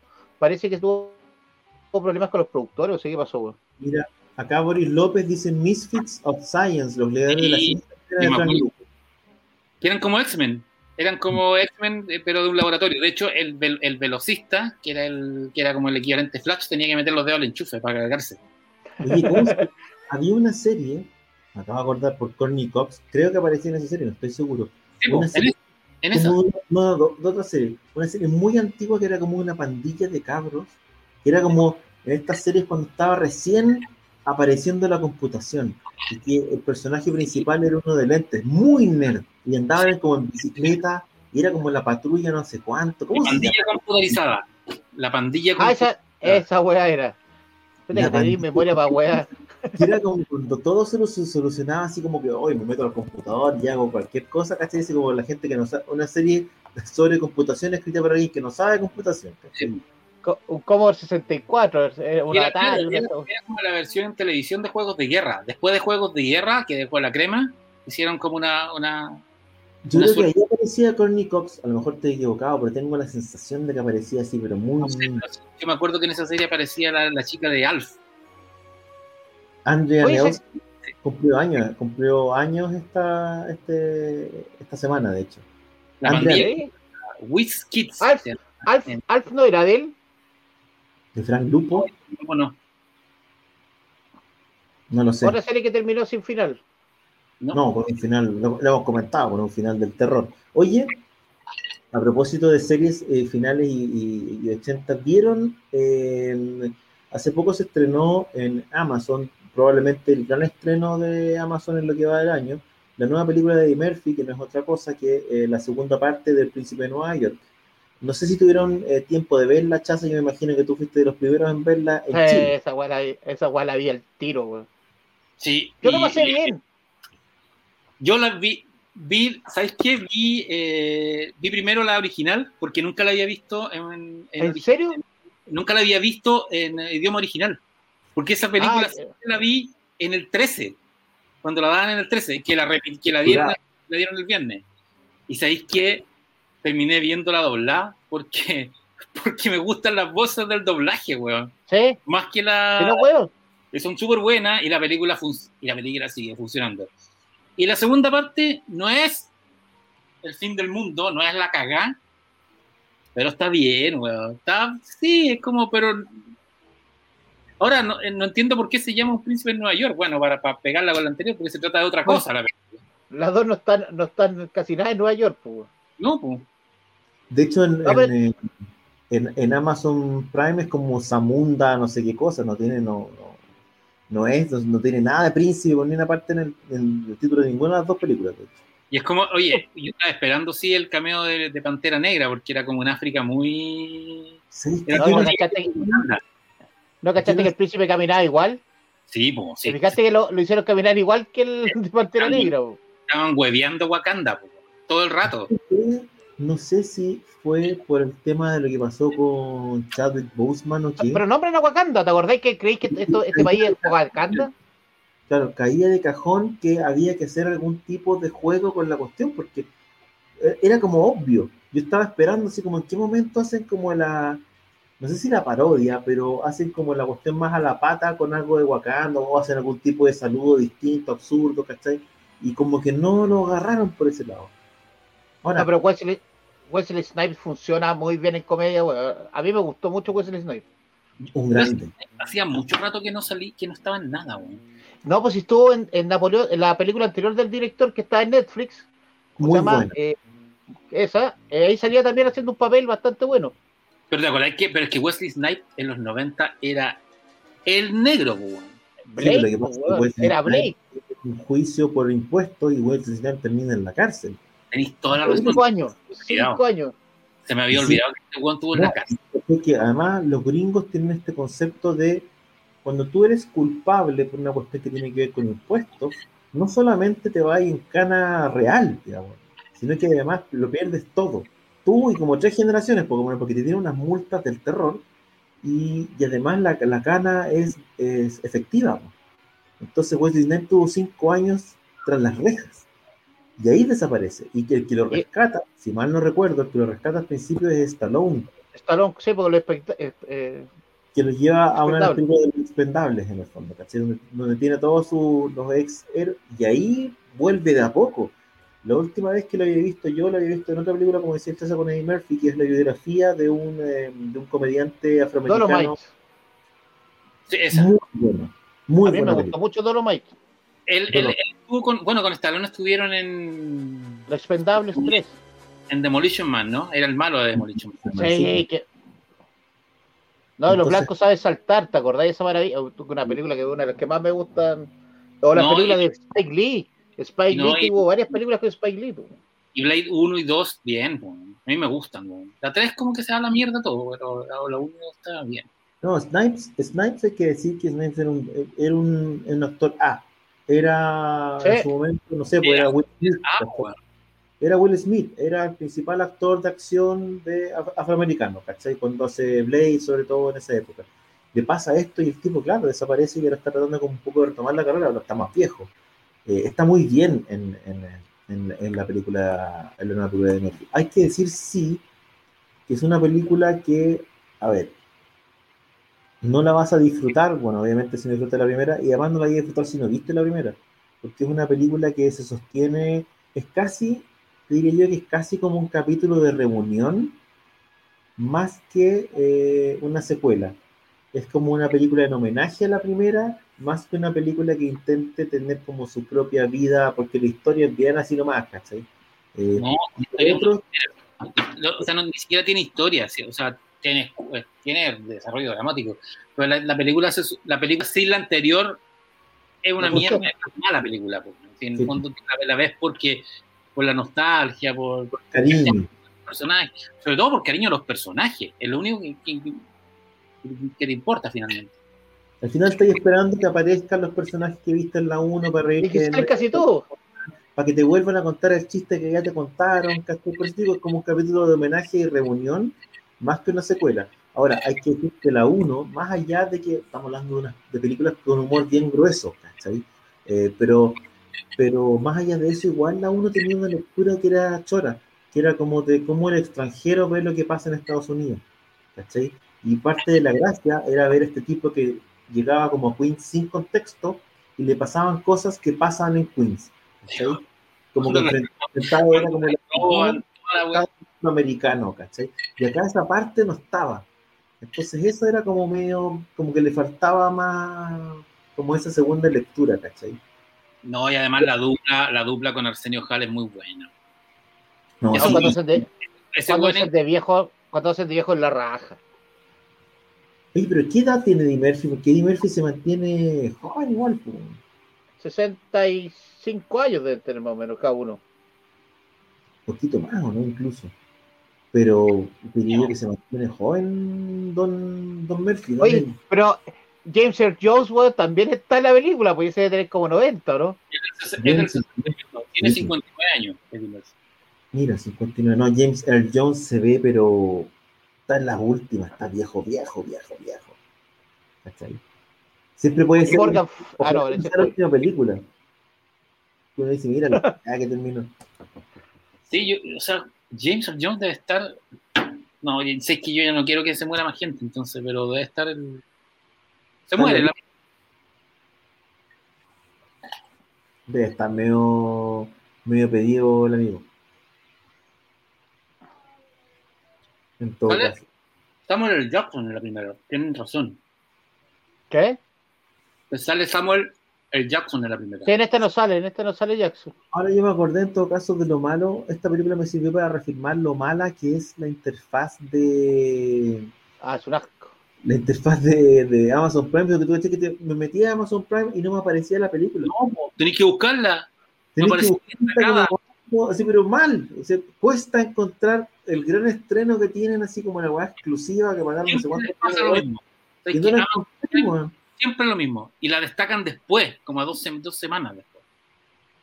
No, mal, mal, mal, No, mal. a mí- puedo A mí yo estoy viendo, yo estoy viendo Expanse, bueno, y de repente estoy viendo la tercera temporada y de repente me mandó la quinta, weón. Sí, Y weón, esa weá me tiene enfermo, weón. y además que Ah, y, y la publicidad, y la publicidad entre medio de cada capítulo, weón, eso es asesinable, weón. terminas una, y además terminas una temporada y tenés que Y te entrar mandan- nuevo. Sí, pues, weón, no voy a hacer directa. Es la weá más weona que hay, weón. No, mal, mal. Y es fea la interfaz, ni siquiera, te- ni, ni siquiera es que esté, que No, esté cuidada. Es todo lo que está mal, la interfaz de Amazon Prime. Oye, Chaza, ¿qué novedades tienes eh, esta semana en la tienda? Yo sé te vi que eh, estabas juntando ahí No. unos libritos para mostrar. Esta, esta es una joyita, se llegó Ah. esta semana, tengo que reconocer que Uy, este, sí, no lo tengo acá. Déjame decirte, déjame este se la merece. Fue la, el, la primera, el primer trabajo y yo de él, Puta, de ser Hijos de P, porque el Hijos de P es su primer trabajo completo. Eh, bastante buena, el puta, el Juan dibuja a Mankind es un dibujante ya, ya está sobrado. Yo espero que diga pronto qué va a hacer ahora, porque se ha quedado callado, pero yo creo que no voy a spoiler, pero me tinca que, que es mi El personaje. destino lo dibujó, hay que decirlo para que la gente cache, antes de su trabajo con DC, es un trabajo autoral que él publicó de manera independiente a través de Black Max. Se llama Black la- Max se llama. Ma- la Black un tiempo atrás en Estados Unidos y no- yo me acuerdo que la vendían en la eh, en alguna de las comicones donde tuve En la. FIC, en la la FIC vendió y en la FIC también vendió, sí la vendió en inglés. O sea, es bastante a mí el, el dibujo está a otro nivel, ¿ah? Y acá ya, ya he mostrado el nivel que tiene, que el nivel que tiene ahora. Hay que decir, bueno, esto es una apuesta, una edición de Planeta acá en Chile y se agradece que Planeta tome el riesgo de, de publicar siempre eh, autores. Mira, ahí está Mancay, grande Mancay, felicitaciones y gracias por, eh, por acompañarnos aquí en este humilde espacio. No, además es que la edición está súper buena, súper cuidada. eh, yo ya había leído Clandes- Clandestino porque se lo había comprado a Mankai en una FIC, creo, pero lo releí de nuevo, me llegó hoy día, me lo mandaron de Gentileza Planeta y la edición está súper buena, weón. la edición está la raja. Y, y nada, pues, a Mankai debe ser de los mejores dibujantes que tenemos en. Me carga decir, hacer ranking, de- pero, pero es de. O sea, tiene un, tiene un trazo y un, y un estilo y un ritmo narrativo. Eso, eso, eso siempre hay que subrayarlo, porque Sí, hacer cómic, hacer historietas, no es dibujar en, vi- en viñetas, sino es entender que estás contando una historia con viñetas. Por lo tanto, el ritmo No. narrativo es tu prosa, es tu voz literaria. Y creo que, bueno, la carrera de Mankai lo ha, lo ha demostrado, ¿no? Es como que tú miras esto, miras esta edición donde se ve muy bien, y sin leerla vas, vas mirando la historia y los... Oye, Además, los oye, en todo caso, son- igual a Bancay lo cagaron con la foto, ¿ah? Porque, weón, no, no se parece nada. si no está a color, weón, no se parece nada el weón. Es la idea, yo creo, quería pasar piola. Dice Mancay que que no lo reconozca la gente. dice Mancay que parece que esta semana se anuncia su nueva historieta en DC Comics. ¿Qué más te llegó esta semana, Chaza, que sea que valga la pena mostrar y comentar? O sea, llegaron we- weas como Marvel Den. Aquí llegó unas ediciones muy bonitas que yo no las tengo en mi casa porque ya las tenía, que son las ediciones de Smash México, que los gallos, los gallos tienen un sistema de trabajo que cuando un título tiene mucho éxito hacen ediciones ultra de lujo. Que, están a la edición nueva de la edición que llegó, weón, es una weá que la edición española o argentina se fueron a la mierda. Ni la gringa llega al nivel de la. De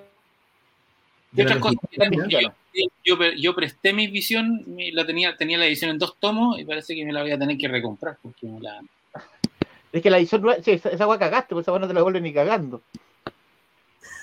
De, de Mankai tenemos eh, Monstruos de Gotham, que es una joyita también, que el dibujo ahí ya está en DC trabajando, y también es una joyita. El dibujo es argentina, ¿no?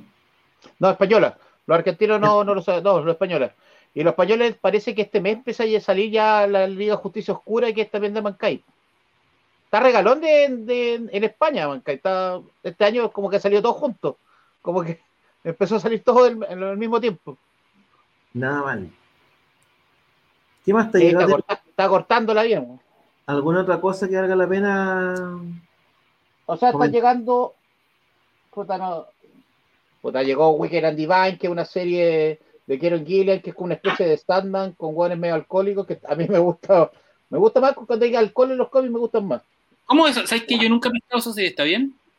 Es que es rara, weón, porque estos hueones son como unos hueones como que son como bohemios, pues, weón. Es como Sandman, pero bohemio.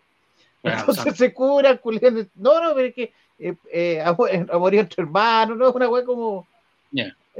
No, no es lo mismo.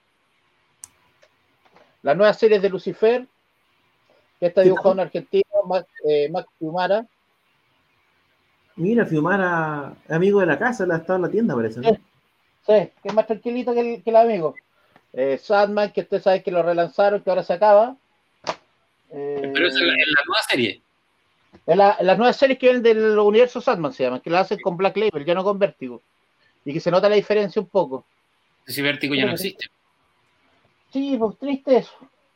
Puta, es que llegó tanta weá que ya no sé dónde están, weón. A ver, más o menos vean al fondo. a todo lo que está al fondo lo que llegó en la semana, perfecto. Es que casi todo, traje todo, pero no sé dónde lo dejé, weón. Es que igual como que intento leer todo un poco, entonces cuando empecé a leer de todo, como que no podéis encontrar las cosas, weón. ¿No te pasa a vos, Pancho, que como que te dais los libros, los dejáis en un lado y después los vais a buscar y no los encontráis? Sí, no, y además, que... como, como yo voy casi todas las semanas a Chazam y me traigo algunas cositas, la cantidad de material que tengo sin leer, weón, es como que ya el, ayer en la tarde del domingo como que apagué toda la weá y dije ya voy a empezar a leer todo lo que tenía pendiente. Y... ¿Ya no te acordáis que leíste?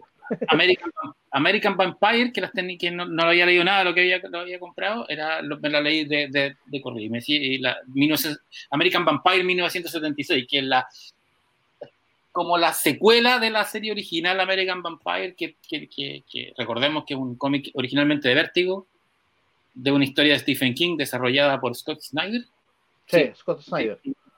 Que es, Rafael eh, Alburquerque que trata de darle un, origen a los vampiros de Estados Unidos, que son distintos a los vampiros a los vampiros europeos en el sentido que sí salen de día, están relacionados con la mitología de, de los aborígenes de, Norteamérica. Entonces, la serie la primera tanda de la serie que duró varios años, como que cerró hace un par de años y ahora la relanzaron con American Vampire 1976. Estamos en, la década de los 70 y hay una, un, un, nuevo florecimiento de vampiros en, en Estados Unidos. Ahora por Black Label, que parece que se tomaron todo lo que era Vértigo. Es que se queda con Vértigo, metieron lo de Joe Hill también en Black Label. eso salió ya, ¿no? lo, vi, la, vi, la, portada en. Sí, se dirá, pero hizo varias series. Sí. En español no, en inglés sí, pues salió casi todas las series terminaron. Eh, y ah, ahora Joe Hill está haciendo el Sandman por el crossover, porque Gabriel, Gabriel subió unas paginitas, está dibujando libros que se ha demorado como tres años en hacer esa biblioteca, po. que es maniático, es maniático hacer cada libro, bueno, y, subió, y subió un video de, él dibujando libros, y era como. como y ese como, y ese de ser una viñeta, güey. cada libro diferente, ¿cachai? Que hace cada libro diferente, que es de esos maniáticos. Y eso, eh, pero eso falta todavía. A mí me dijo que estaba un poco, lo tenían un poco de acá, que está como sin tiempo ni para respirar. Es que estaba anunciado que debería haber salido ya, pues. Está arrasado ya. Pero ah. ya, cada vez que, eh, Pero vuelvo a que llegó la. Me imagino que, que vamos a escuchar Wanda, Wanda, ¿estás bien, Wanda? Oye, y, de, Ah, bueno, se fue. no, sí. Cuando, cuando suena la llamada millonaria, Pancho, es mejor contestar y desconectarse. Sí, recordemos que, recordemos que ahí manda. Todos lo sabemos. Se acaban las tiendas, se acaba todo. Y... Oye, eh, hoy día aprovechando que estamos en el Día Internacional de la Mujer, Pancho, muchas veces pasamos como por alto el aporte de ciertas autoras. Sí. Y, te diría yo que, se habla poco de las autoras, además. ¿Hay alguna autora de ficción en que en general tú digas, mira, ¿sabéis qué? Ella, ella, por ejemplo, yo lo leí, todo lo que veo me gusta, les recomiendo algún libro. ¿A quién hay que, eh, ¿a quién hay que comunicarle el diente de, no dejar? ¿Cuál es lo imprescindible para ti? A ver, yo creo que, la, que, que, que con todo este, todo este movimiento que, ha habido últimamente de, feminista y de 8M, creo que ha, sido una súper buena oportunidad de, de, recuperar y releer a Úrsula K. que yo creo que es la más, es por lejos la autora de ficción y de fantasía más importante del siglo XX. Eh, durante mucho tiempo ella estuvo eh, no relegada, pero sí eclipsada por, por, por, por los nombres más, más importantes, Tolkien y C.S. Lewis.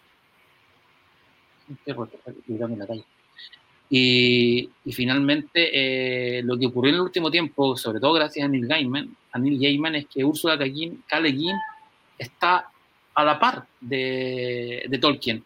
Y ahora acaba de haber de, de, reeditarse las, las, crónicas de Terramar, una edición de lujo maravillosa que la trajo Minotauro, que es Planeta, a, a Chile. Pero no solo hay que quedarse con ella, fíjate que, yo, yo descubriría gente como eh, Tanit Lee, que es una escritora inglesa de la década del 70, una, una, una autora de terror, una historia que, eh, que de hecho redefinió el mito del hombre lobo en unas novelas muy buenas sobre el hombre lobo, pero también redefinió, eh, hizo una fantasía tipo Conan, muy violenta, muy sangrienta, con personajes femeninos extremadamente potentes.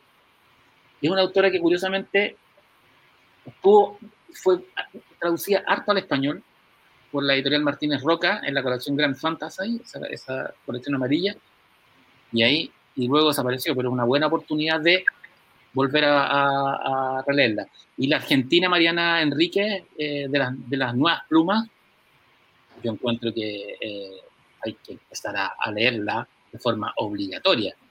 Eh, nuestra parte de noche, la, su novelón del año pasado, es gigantesca. Es una novela, son cuatro novelas de terror, en el fondo es una sola historia, dividida en cuatro, que tiene un, tratamiento sobre el mal, me parece súper, súper, power.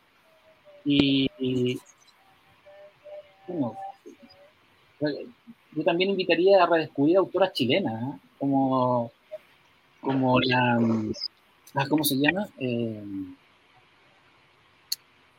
sobre todo que uno puede encontrar librerías de viejo, librerías antiguas, como Isabel Aldunate, que es una autora de, ciencia ficción de la década del 50 y 60, que hizo novelas, eh, reinterpretaciones de cuentos de hadas como Blancanieves, con, pero con robots, en, fíjate, en, 1960. Elena, y ahora hay una editorial de, Valparaíso que se llama eh, Imbunche, que está radicando todo el material que había de Elena Dunate. Entonces hay eh, una buena oportunidad de, encontrar a una de las Paulina Flores, la Fran Solar, también son súper buenas. Super buenas, buenas. obviamente, Fran Solar son más, son más contemporáneas, digamos. Más contemporáneas, pero claro, Elena Dunate es una autora clásica que hay que como, como redescubrir. Y en cómic yo creo que en el último tiempo igual hay, hay harta autora hoy día, ¿no? En DC Marvel. Ahí sí, pues, eh, Chaza, si tú tienes que recomendar así como autoras de historieta, yo diría que hoy día hay como grandes nombres, ¿o no? Sí, Mariko Tamaki, bueno, a mí me encanta, estoy fanático, estoy leyendo cualquier cosa que saca. A mí me, me, gusta, me gustó mucho, muy entretenida, aparte logró que leyera un cómic de Harley Quinn, que es una weá que, yo no creo que es una cosa que... Hasta Pancho leí un cómic de Harley Quinn. Es una cosa imposible hacer y la leí y, y feliz terminé. Eh, Kelly Sue McCormick, que, que, es bastante buena, que escribe Aquaman, que escribe una buena etapa en Aquaman. Eh, Kelly Thompson. Pero la que más me gusta es Tamaki. No, Tamaki es una cosa que. Alison Bilch. Hay mucho. La, la escritora que hizo la de. Ay. La que ganó Leisen el año pasado, ¿te acordáis cómo me gustan los monstruos? Sí, sí, ella es muy buena. Y la Es otra, buena, la, la típica potente. increíble. La típica autora que es dueña de Asunto. la que da casi todos los cómics de Scholastic. ¿Cómo se llama la.? Ah, sí, Re- Reina, tal, eh, que tengo todos sus libros. Que, acá- Ella es, ella es buenísima.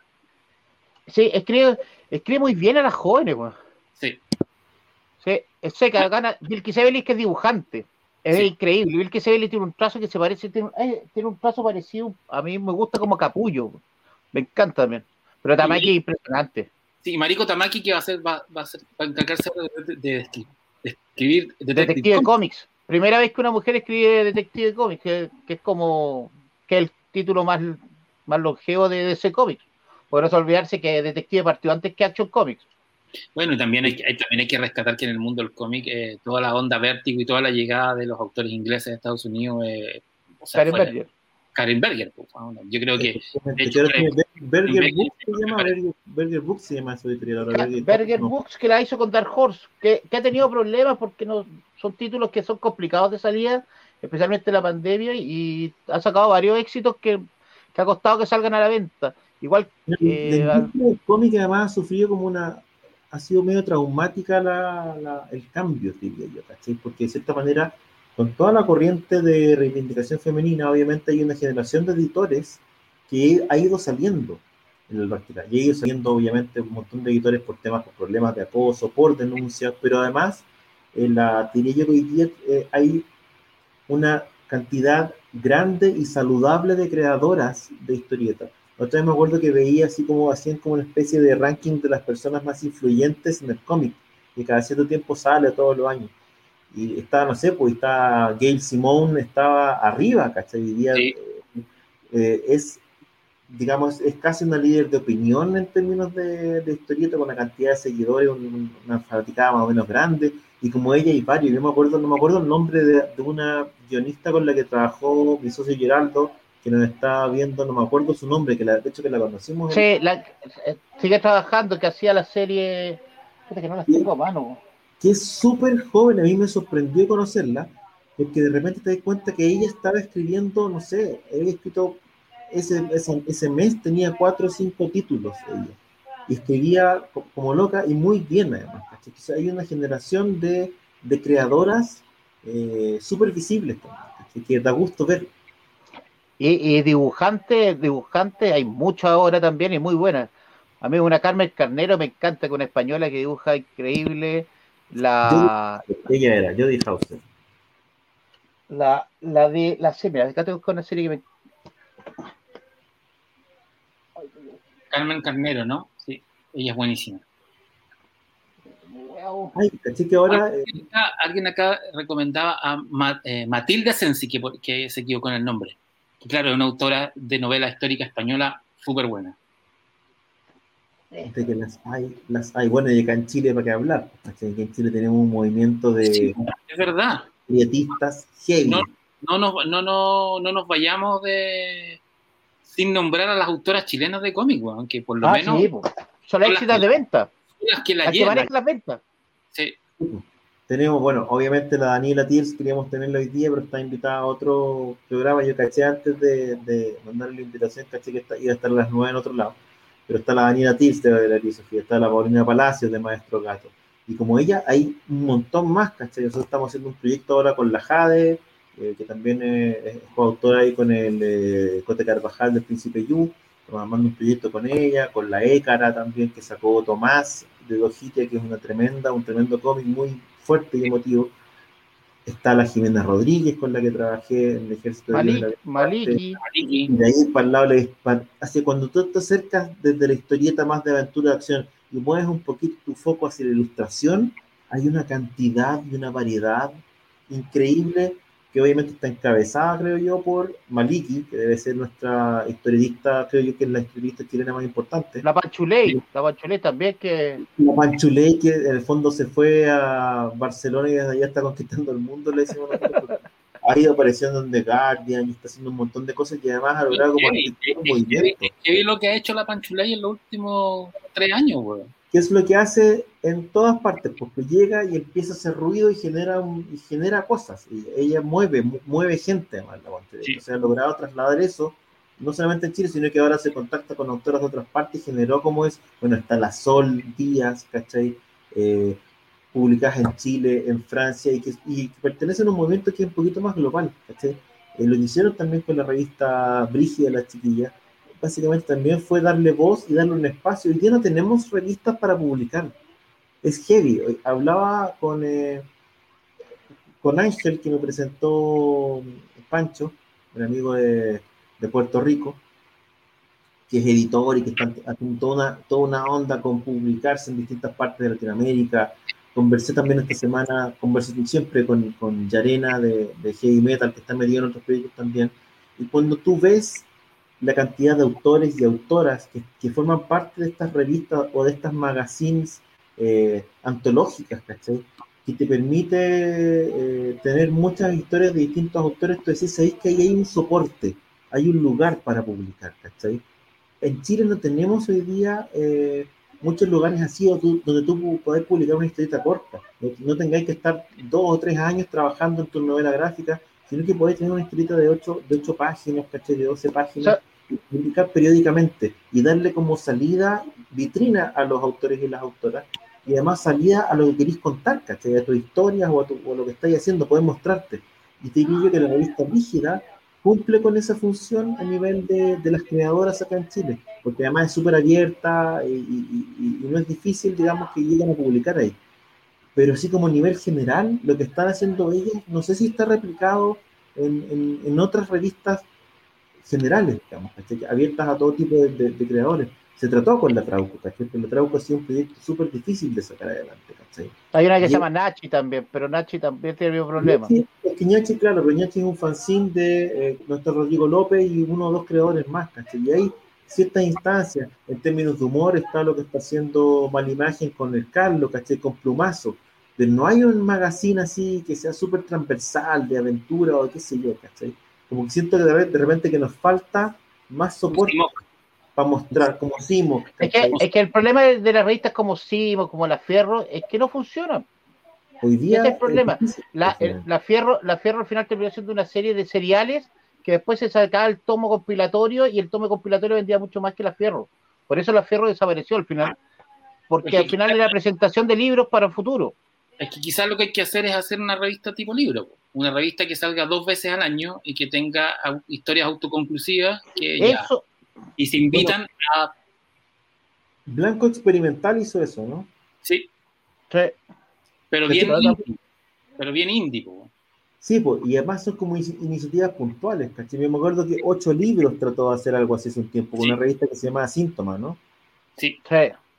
Que también de repente se cortó, ¿cachai? Yo no sé, uno no sabe, ¿cachai? Esto le va Tres bien. números salió Síntomas, tres o cuatro números alcanzó a salir. El problema es que, que aparte, lo que dice Pancho es más real hacer libros, hacer un libro de varias antologías de varios autores en un libro. Claro, que sean dos años, preparáis todas juntas. O sea, mira, lo que pasa es que, claro, al final también Se llama.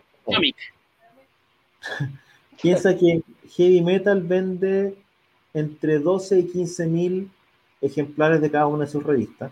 Estaba saliendo bimensual y ahora empezó a salir mensual. Ese es el público 15 mil personas en Estados Unidos, que un país gigantesco. Obviamente acá la cantidad de público es sumamente reducida, pero a, por eso yo rescato tanto y me parece tan valioso lo que están haciendo con, con, con Brígida. ¿cachai? Porque en la práctica no hay espacios así, en términos, o sea, son, son mínimos. Eh, no hay muchas revistas antológicas, digamos, no se está en un formato que además es muchas veces complejo de hacer, pero pero a mí me parece sumamente valioso que hayan logrado eh, levantar un proyecto así y mantenerlo. Creo que, es tremendo y me, me, encantaría en el fondo que hubiera más revistas así, que pudiéramos tener revistas con historias cortas, etc. Es más, eh, como poniéndome el gorro de, la, parte de, de, la gente, yo hablo harto con la gente de Heavy Metal, siempre me dicen, manden, mándame historias eh, hechas en Chile y me pasa que no, no tenemos nada para mandar. Y no es porque no, tengamos malos creadores o tengamos malos guionistas o la gente no haga cómics, todo lo contrario, se caleta. Pero no tenemos nada que mandar en ese formato. No tenemos nada que sea corto, que sea autoexclusivo y que esté hecho en colores. Entonces aquí en Chile tú para poder eh, eh, internacionalizar la carrera de un creador, de un guionista, de algo, tienes que, de cierta manera, mirar lo que se está haciendo afuera y forzarte a, producir para afuera. En el caso de Argentina, por ejemplo, por nombrar un ejemplo como el Hawk y Santulo, que son una dupla de creadores amigos de la casa, muy conocidos, Estos locos publican en Aces Weekly en, eh, Reino Unido y en 20 mercados más. Entonces ellos pueden hacer una historia de 24 páginas en colores porque la van a vender por todas partes y además la van a publicar en Argentina, en alguna parte, qué sé yo, ganando o no ganando plata, no tengo idea. Pero acá en Chile no pasa eso. Acá en Chile tú no tienes donde publicar algo a color, es, es mucho más difícil, es mucho más complicado, no tienes los contactos para afuera para hacerlo acá y venderlo para varias partes más, ¿cachai? Y así eh, recuperar la rata que invertiste en, esa creación. Un poco ahora, así como a nivel de industria, yo creo que el desafío va para allá, tomando en cuenta las restricciones que tiene el mercado chileno y un poco lo que estamos tratando de hacer con Geraldo, con, el tema del, último detective, eh, fue apostar por eso, Fue apostar por una cosa en Chile está pensado en ganar su plata, entre comillas, afuera.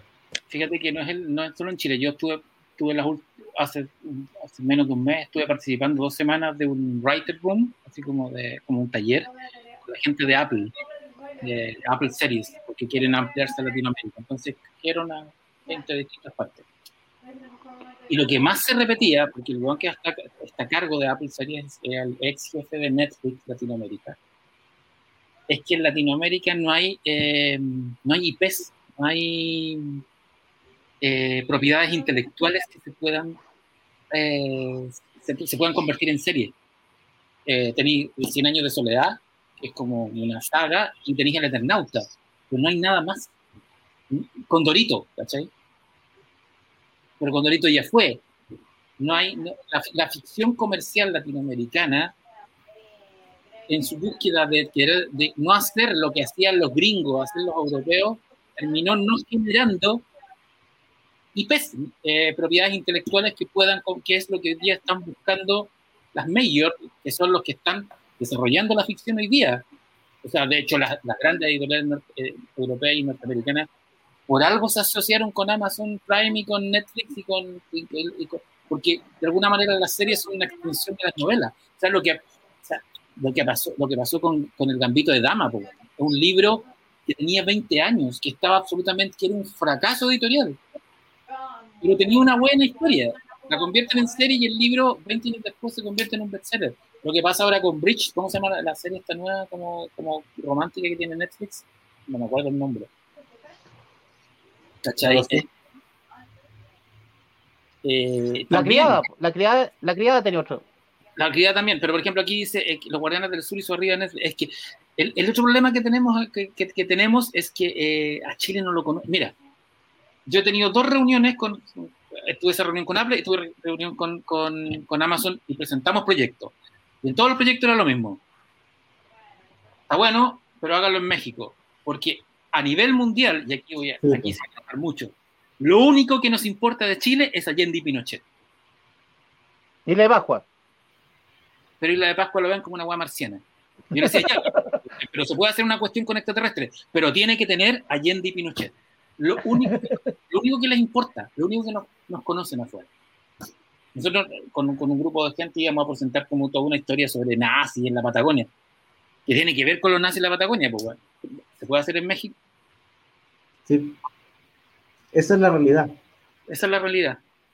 Ahora, respecto al tema de los La, típica, la típica, eh, crítica de Chile no sale de Allende y Pinochet, loco, es que afuera, en el mercado que importa, no les importa otra cosa que Allende y Pinochet.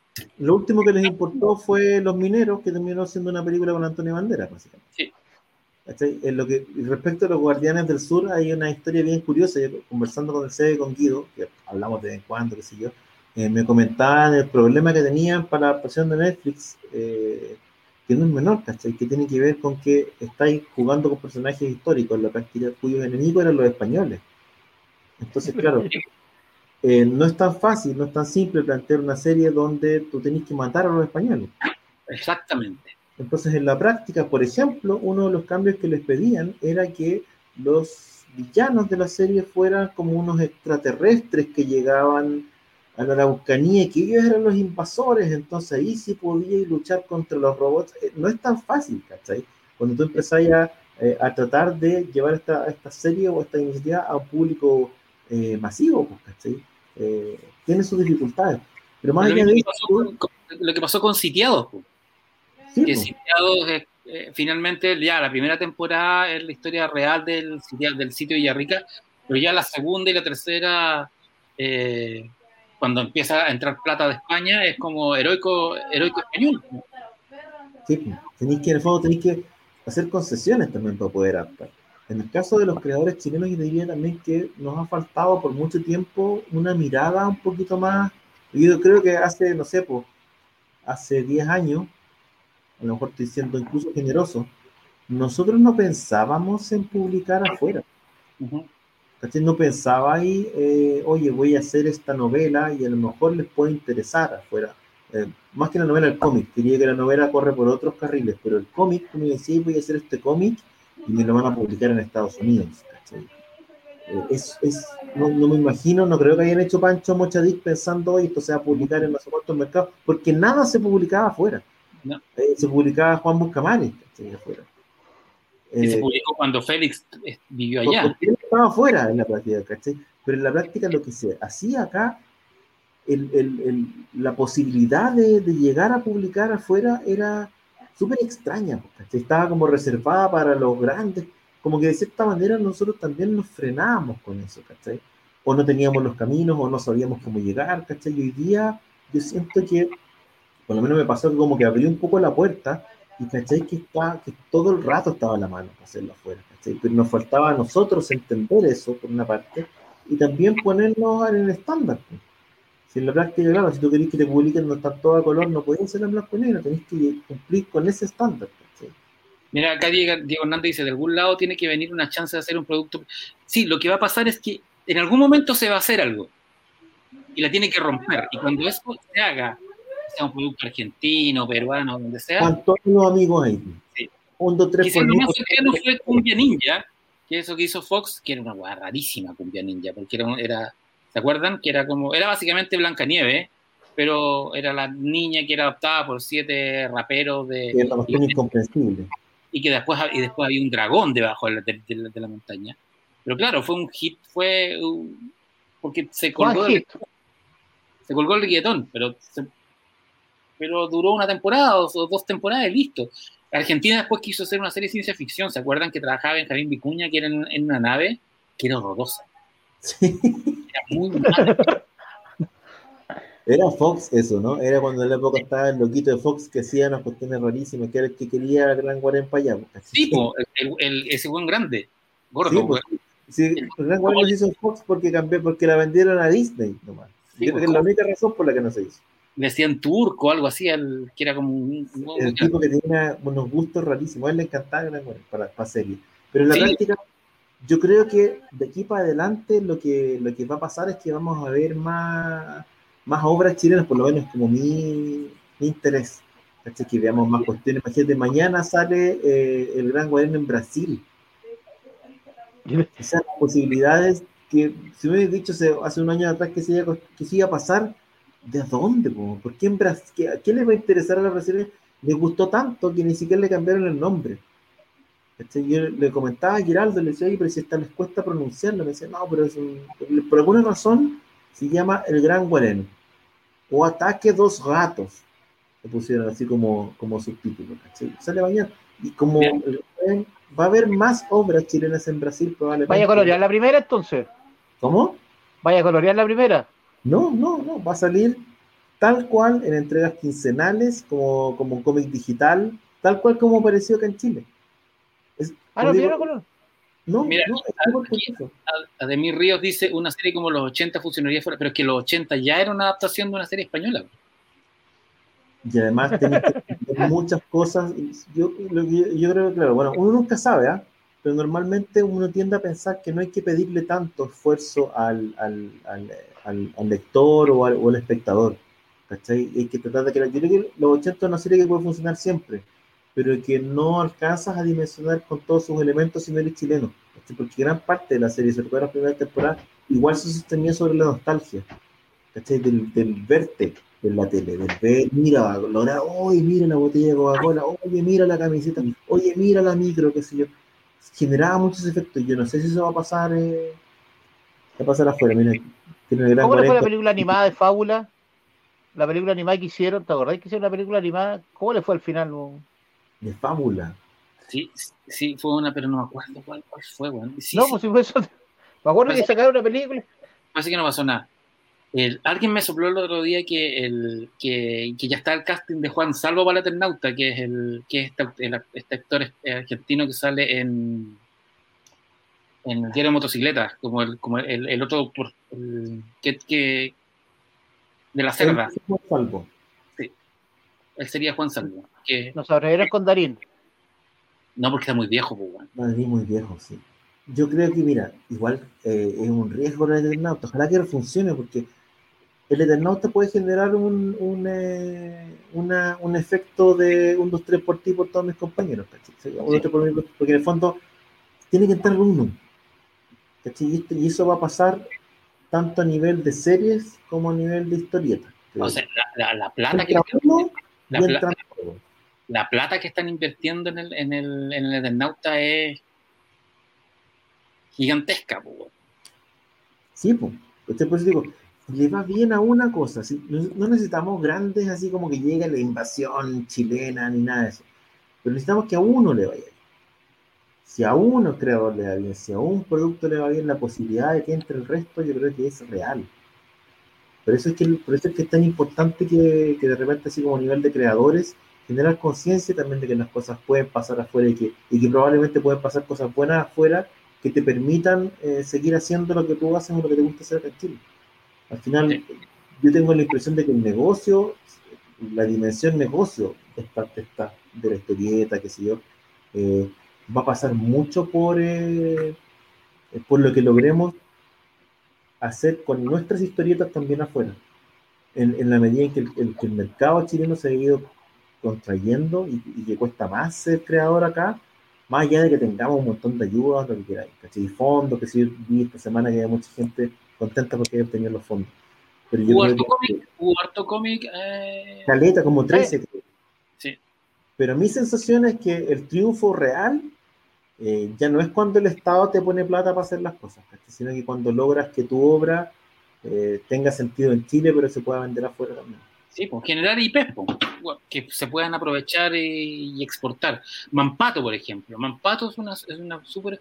Si Mampato no, no, no, no. No, no, porque no, no, no te metes en wea. No, pero, pero, pero, Mampato es un buen IP, es una, es una buena. Sí, sí pero tiene un problema. Mampato se vende en cualquier parte del mundo, ¿cachai? El concepto es. Tenía historias adaptables fácilmente. Es que claro, ahí tú, claro, uno dice Mampato. Yo no tengo idea si alguna vez se hizo la, la pega de licenciar Mampato. ¿cachai? De, no, de, no de, se hizo y no quieren y está la cagada, pues, pero ahí tienen... No, pero no digo ni siquiera hoy el personaje para hacer.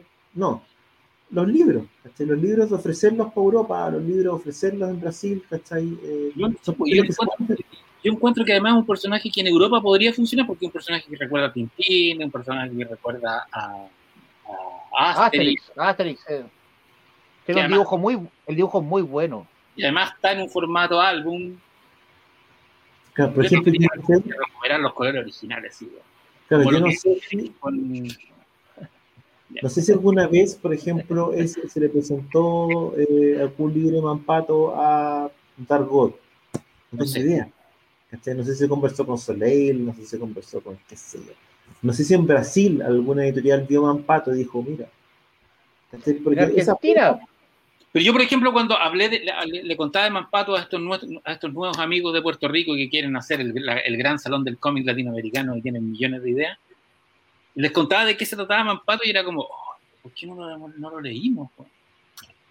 y no tenían idea de lo que se hacía en Chile. No sé si te pasó a ti en las conversaciones cuando les contáis, dices, hoy todo esto pasa en Chile.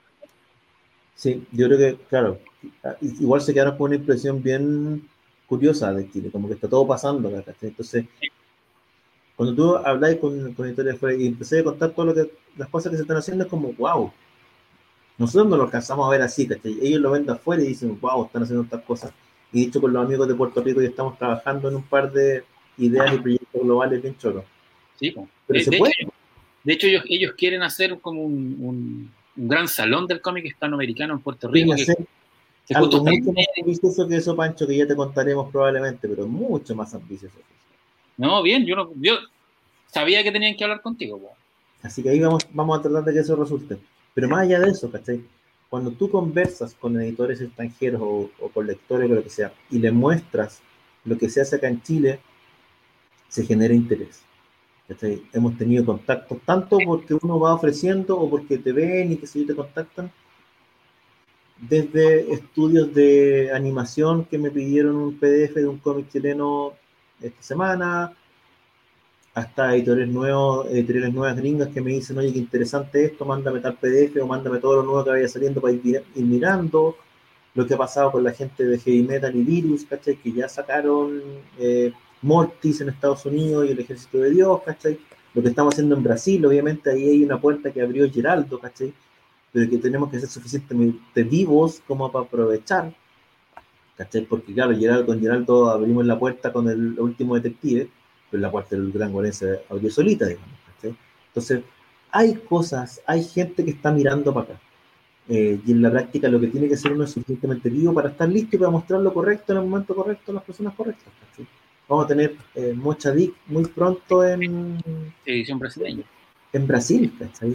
Y uno, decía, y hasta hace, qué sé yo, dos años Brasil era como la tierra prometida, nadie sabía qué pasaba allá, teníamos que hay mucha gente, vamos a ver cómo le va, cómo le va la cosa. Pero hay tanta cuestión buena que se ha hecho acá, ¿cachai? Eh, y uno dice, pucha, falta nomás ahí la viveza o el contacto o conversar con la persona adecuada para que todo lo que se está haciendo acá salga digo yo. Creo que está llegando Mampato, o sea, claro, por planeta llegó a España el, los Mampatos de Oscar, de lo que sacó Félix. Sí, pero por Félix, sí. Sí. Pero otro no. Además, Mampatos de otra editorial, por realidad los de Félix los saca Planeta. O sea, no pero los otros son de Penguin Random House. Sí, pero no se sabe, pues si está como todo parado los Mampatos. Yo, yo encuentro que han hecho mal la pega por ahí los amigos de la otra editorial. Oye, la gente que me pregunta acá por la tercera parte de Tango en Amazonas se está dibujando, muchachos, está dibujando el buen Moisés. Es una de las cosas que estamos haciendo en la editorial y otra de las cosas es esta. ¿O la vaya a sacar? Obvio, pero si estamos comprometidos acá con el tío Daniel en esto, mira. Ese sí. Esa weá es maravillosa. Este ha sido la pega más terrible que puedo que he hecho en un, con este Para la gente que no sabe, estos son los tres mosqueteros de Arturo del Castillo que aparecieron en los años 60, en, eh, en, Inglaterra, en, los, en, los, semanarios británicos. Un día les voy a hablar bien porque tengo semanarios británicos acá, me compré un par para mostrar cómo era la... Así que les voy a hablar. Es lo único que se puede sacar más encima de Arturo del Castillo. Sabes que no es convencida, pero sí, son pocas cosas. Pero esta, lo que pasa es que esta es una joya del cómic mundial. Esta, esto, lo que estoy viendo acá es la versión que me mandó el buen Gabriel que esta es la, lo que estamos corrigiendo. Esto está rayado, de hecho, porque le faltan comas, que sí estamos revisando otro lado. Pero esto es una maravilla, ¿cachai? Obviamente son cómics, esto es para otro, para otro, otro formato. Pero esto debe ser. Eh, pucha, si, si, si, tuviera que retirarme de, como editor, yo creo que este, me retiraría con este es como la gran obra o el gran rescate que podemos hacer de, un artista chileno que, al que le fue muy bien en el extranjero, que es un tipo de una referencia mundial en lo que es el dibujo de aventura y sobre todo de western después, y del cual en Chile no se conoce nada. Cobra, Cobra. Sí, pues tenía un montón de personajes así como de, de, western. Eh, y acá Me en Chile mucho conseguirlo. El castillo. Pues. Y en España, en, en un país lo pueden, en España salió muy, publicado en los 80, pero también tiene el problema que no, no reeditan nada. En Argentina tiene mucho problema, lo sacó de ediciones récord. Lo que pasa es que ahí tenía unos temas de derechos que son bien brutales. Entonces, claro, si los tipos lo publicaron por todo en Inglaterra y lo licenciaron por ahí, ahí uno puede rebuscar y sacar la licencia como traerla de allá. Pero si te vas a Argentina a tratar de licenciar es imposible. Pero han salido, han salido compilados en Italia, hace no tanto, salieron dos o tres eh, compilados, también en Inglaterra apareció un compilado de trabajos que de, bien grande, de western de Arturo del Castillo. Y de vez en cuando aparecen algunas páginas originales que son una maravilla. De hecho. Sí, muy de acuerdo, muchachos, que hay que potenciar el trabajo de las escuelas y los estudios. Mira, aquí Dani Jiménez, uy, grande Dani Jiménez, hace rato que no, no te digo por acá, que menciona acá algunas El joven Dani Jiménez. Bannister, Kendall, Randall de Killer, efectivamente. No, un referente, Arturo del Castillo es un referente. Bannister, sí que no, nunca lo he leído, weón. ¿Sabéis que la, la, me acuerdo que... ¿Quién no, cobra, yo, yo logré comprar, me costó mucho conseguirlo. Hace no tanto, Walt Simonson publicó en su Facebook una foto de una página de los tres mosqueteros de Arturo Castillo. Y publicó así como, no puedo creer que no había visto esta joya nunca, esto es lo mejor, puta, así, pero puras alabanzas sin saber en la práctica. Y eso es lo que trajimos, vamos a traer eh, eh, para acá, ojalá que salga pronto, esto está, ha sido caleta de pega, pero, pero está quedando bueno el libro de Arturo del Castillo y los tres mosqueteros. Muchachos, ¿qué les parece si ponemos fin a esta sesión? No sé si quieren destacar algo más, si quieren recomendar algo más para esta semana yo creo que yo creo que tenemos que recomendar revisar una película que ayer o hoy día cumplió 35 años, Highlander, una película que ya hemos hablado acá en, este Born to be Kings. Sí, Who Wants to Live Forever. Sí, bueno, una gran película, una película que, como alguien que creo que el, un, dibujante ayer eh, escribió en Twitter que era. Eh, se me fue el nombre, que lo, que, lo escribió, que la película que, no, que donde un francés hacía de escocés, donde un, un escocés hacía de español y donde un gringo hacía de ruso y todo funcionaba. Efectivamente. No, gran película. el otro día también el villano se, se, habló harto ayer que era como su primera gran película. El, ¿Cómo se llama? Brown Clancy Brown, que era, la, que, era el ex Luthor de la serie animada y, un gran actor secundario, que aparece en Starship Trooper, de hecho. Es el. ¡Oh, qué bueno! El instructor. Sí. Que era el que terminaba ganando, ¿te acordáis que era? Decían, oh, un gran, un gran héroe, y era algo que salió, había matado a la reina. Sí, pues, y el weón, ¿te acordás que le, le, le, le, enterraba cuchillos en las manos a los. A los... es bueno, Starship Trooper también. ¿no? Es una película. Yo, yo, yo nunca voy a olvidar que yo, yo fui al cine a verla y en la escena cuando bombardean Buenos Aires los weones aplaudían. Que es una weá que nunca voy a olvidar en mi vida, weón. No Pero la weá más rara del planeta. Starship Trooper no está en ningún streaming, parece. No. Está en Apple, o sea, la podéis comprar, pero no está en. Highlander? Tampoco está en streaming. Highlander sí, no, Highlander está en. Highlander estaba, estuvo en Amazon, eh, perdón, en Netflix harto rato. Y ahora, ahora solo la podéis bajar como. Habría que echar una no me acuerdo si está. Ahora, respecto a eso, Pancho, ¿será Highlander la gran película con una banda sonora de, banda de rock? Pensando, estoy pensando en, Highlander con Queen, Dune con. Todo. Queen con, Flash Gordon antes. Queen con Flash Gordon. Pero no fue una gran película. Yo creo que, yo creo que es la última. Porque Lady Hawk con Alan Parsons pero finalmente eh, creo que Highlander es la que es la que termina con esa tradición. Después no, después eh, hay bandas, pero con pero no eran con una sola con un, ah Prince el, con Batman el 89. ¿Te acordáis que era ¿Cuál será la última? Por ahí yo creo que es, de ahí como que como que cambió la cosa, como que hacían esa, esa esos esos banda sonora inspirada en la película. Porque más pasa una cuestión muy rara con el con el disco porque el disco de Highlander de Queen es el disco A Kind of Magic, que básicamente la primera, la cara A son las canciones de Highlander y la, cara B son, son canciones nuevas. Y, no, y de hecho ni siquiera aparece en el disco el nombre Highlander, en los singles aparecía. Pero, pero sí, yo creo que, la, que la, relación de ese disco y de esas canciones, A Kind of Magic, We Want to Live Forever, Princess of the Universe, y otras, no me acuerdo las otras más, con esa película es súper fundamental. La película es buena, la película yo la vi de nuevo hace poco Sigue funcionando. súper bien. Sí, es buena. Yo lo pasé bien viéndola. Hasta los efectos, sé que los efectos no se notan tan mal, weón. No, Que es algo que pasa harto con las películas de esa época. excepto los cables en la batalla final, que se ven. Sí, pero, pero no, no afecta tanto, no, no, no te molesta. y La, la escena de- del castillo se ve bien, weón. Sí, no, todas las escenas de, de Escocia, por ejemplo, son buenas. Sí. Las, las escenas fantásticas son las que se ven medio mulien- mulientas cuando vuelan. Porque los efectos especiales de la época no son, obviamente, no te resisten. un- Y el problema es que además uno insiste en ver las cuestiones más nítidas, pues, ¿cachai? Porque Yo me fondo, compré, ¿para qué te compré en 4K una película con efectos especiales viejos cuando se ve como el forro? pues, Se ve peor. O sea, Batman, súper- Batman, Batman de Tim Burton. ¿cómo se ve en 4K? Weón, palpico. No, Bueno, las escenas que yo, uno las veía a la raja, acá se te ven todas las, se notan las maquetas, weón. sí. El problema es que la ciudad se ve toda mal. No Es se que arregla. eso sí. Y Superman, y Superman es heavy, weón, porque Superman se ve el plumavit, weón. Que esa guave me cagó harto. Sí, pues, se ve- el, el Superman se ve el plumavit y, en Batman, de Tim- y, y Batman de Tim Burton es puro plumavit. Es, Sí, es puro, por weón, se se va a la mierda. puro escenario. No tiene, no tiene ciudades reales como la. Es mejor que sean más, un poquito más borrosas, encuentro yo. Si no, como que matáis la magia, ¿no?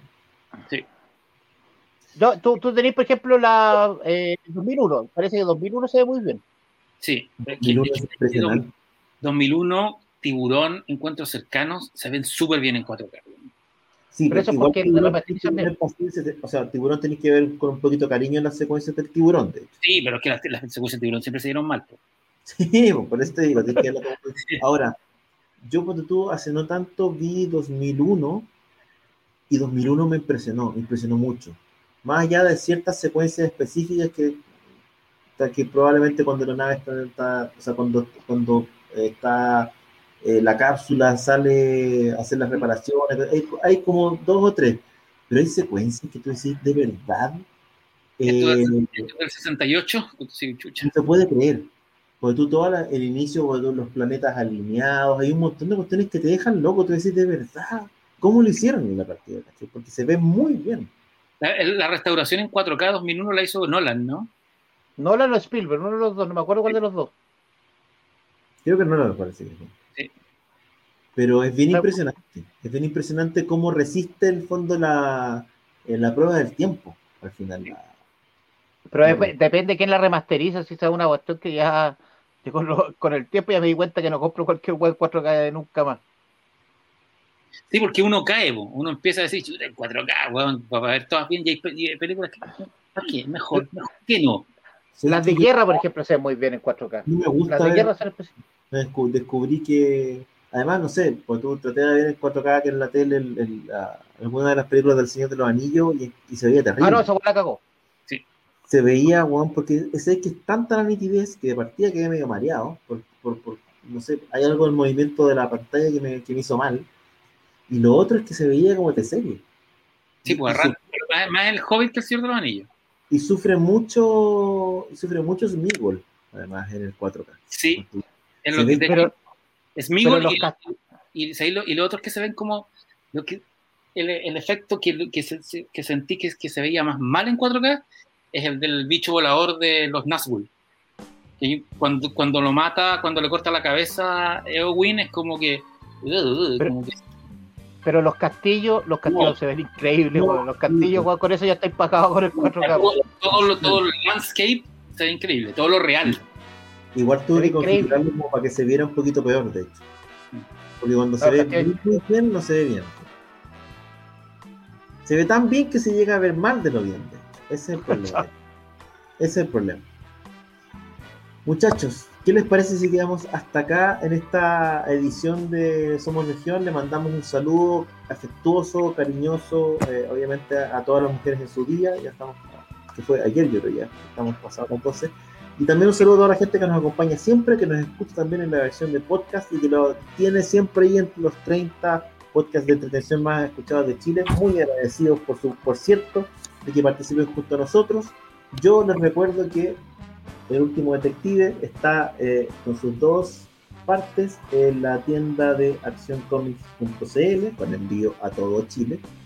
Les recomiendo también que visiten chesamcomics.cl o que estén, sigan las redes sociales de Ah, Chesam tengo buena página, ahora tengo página decente.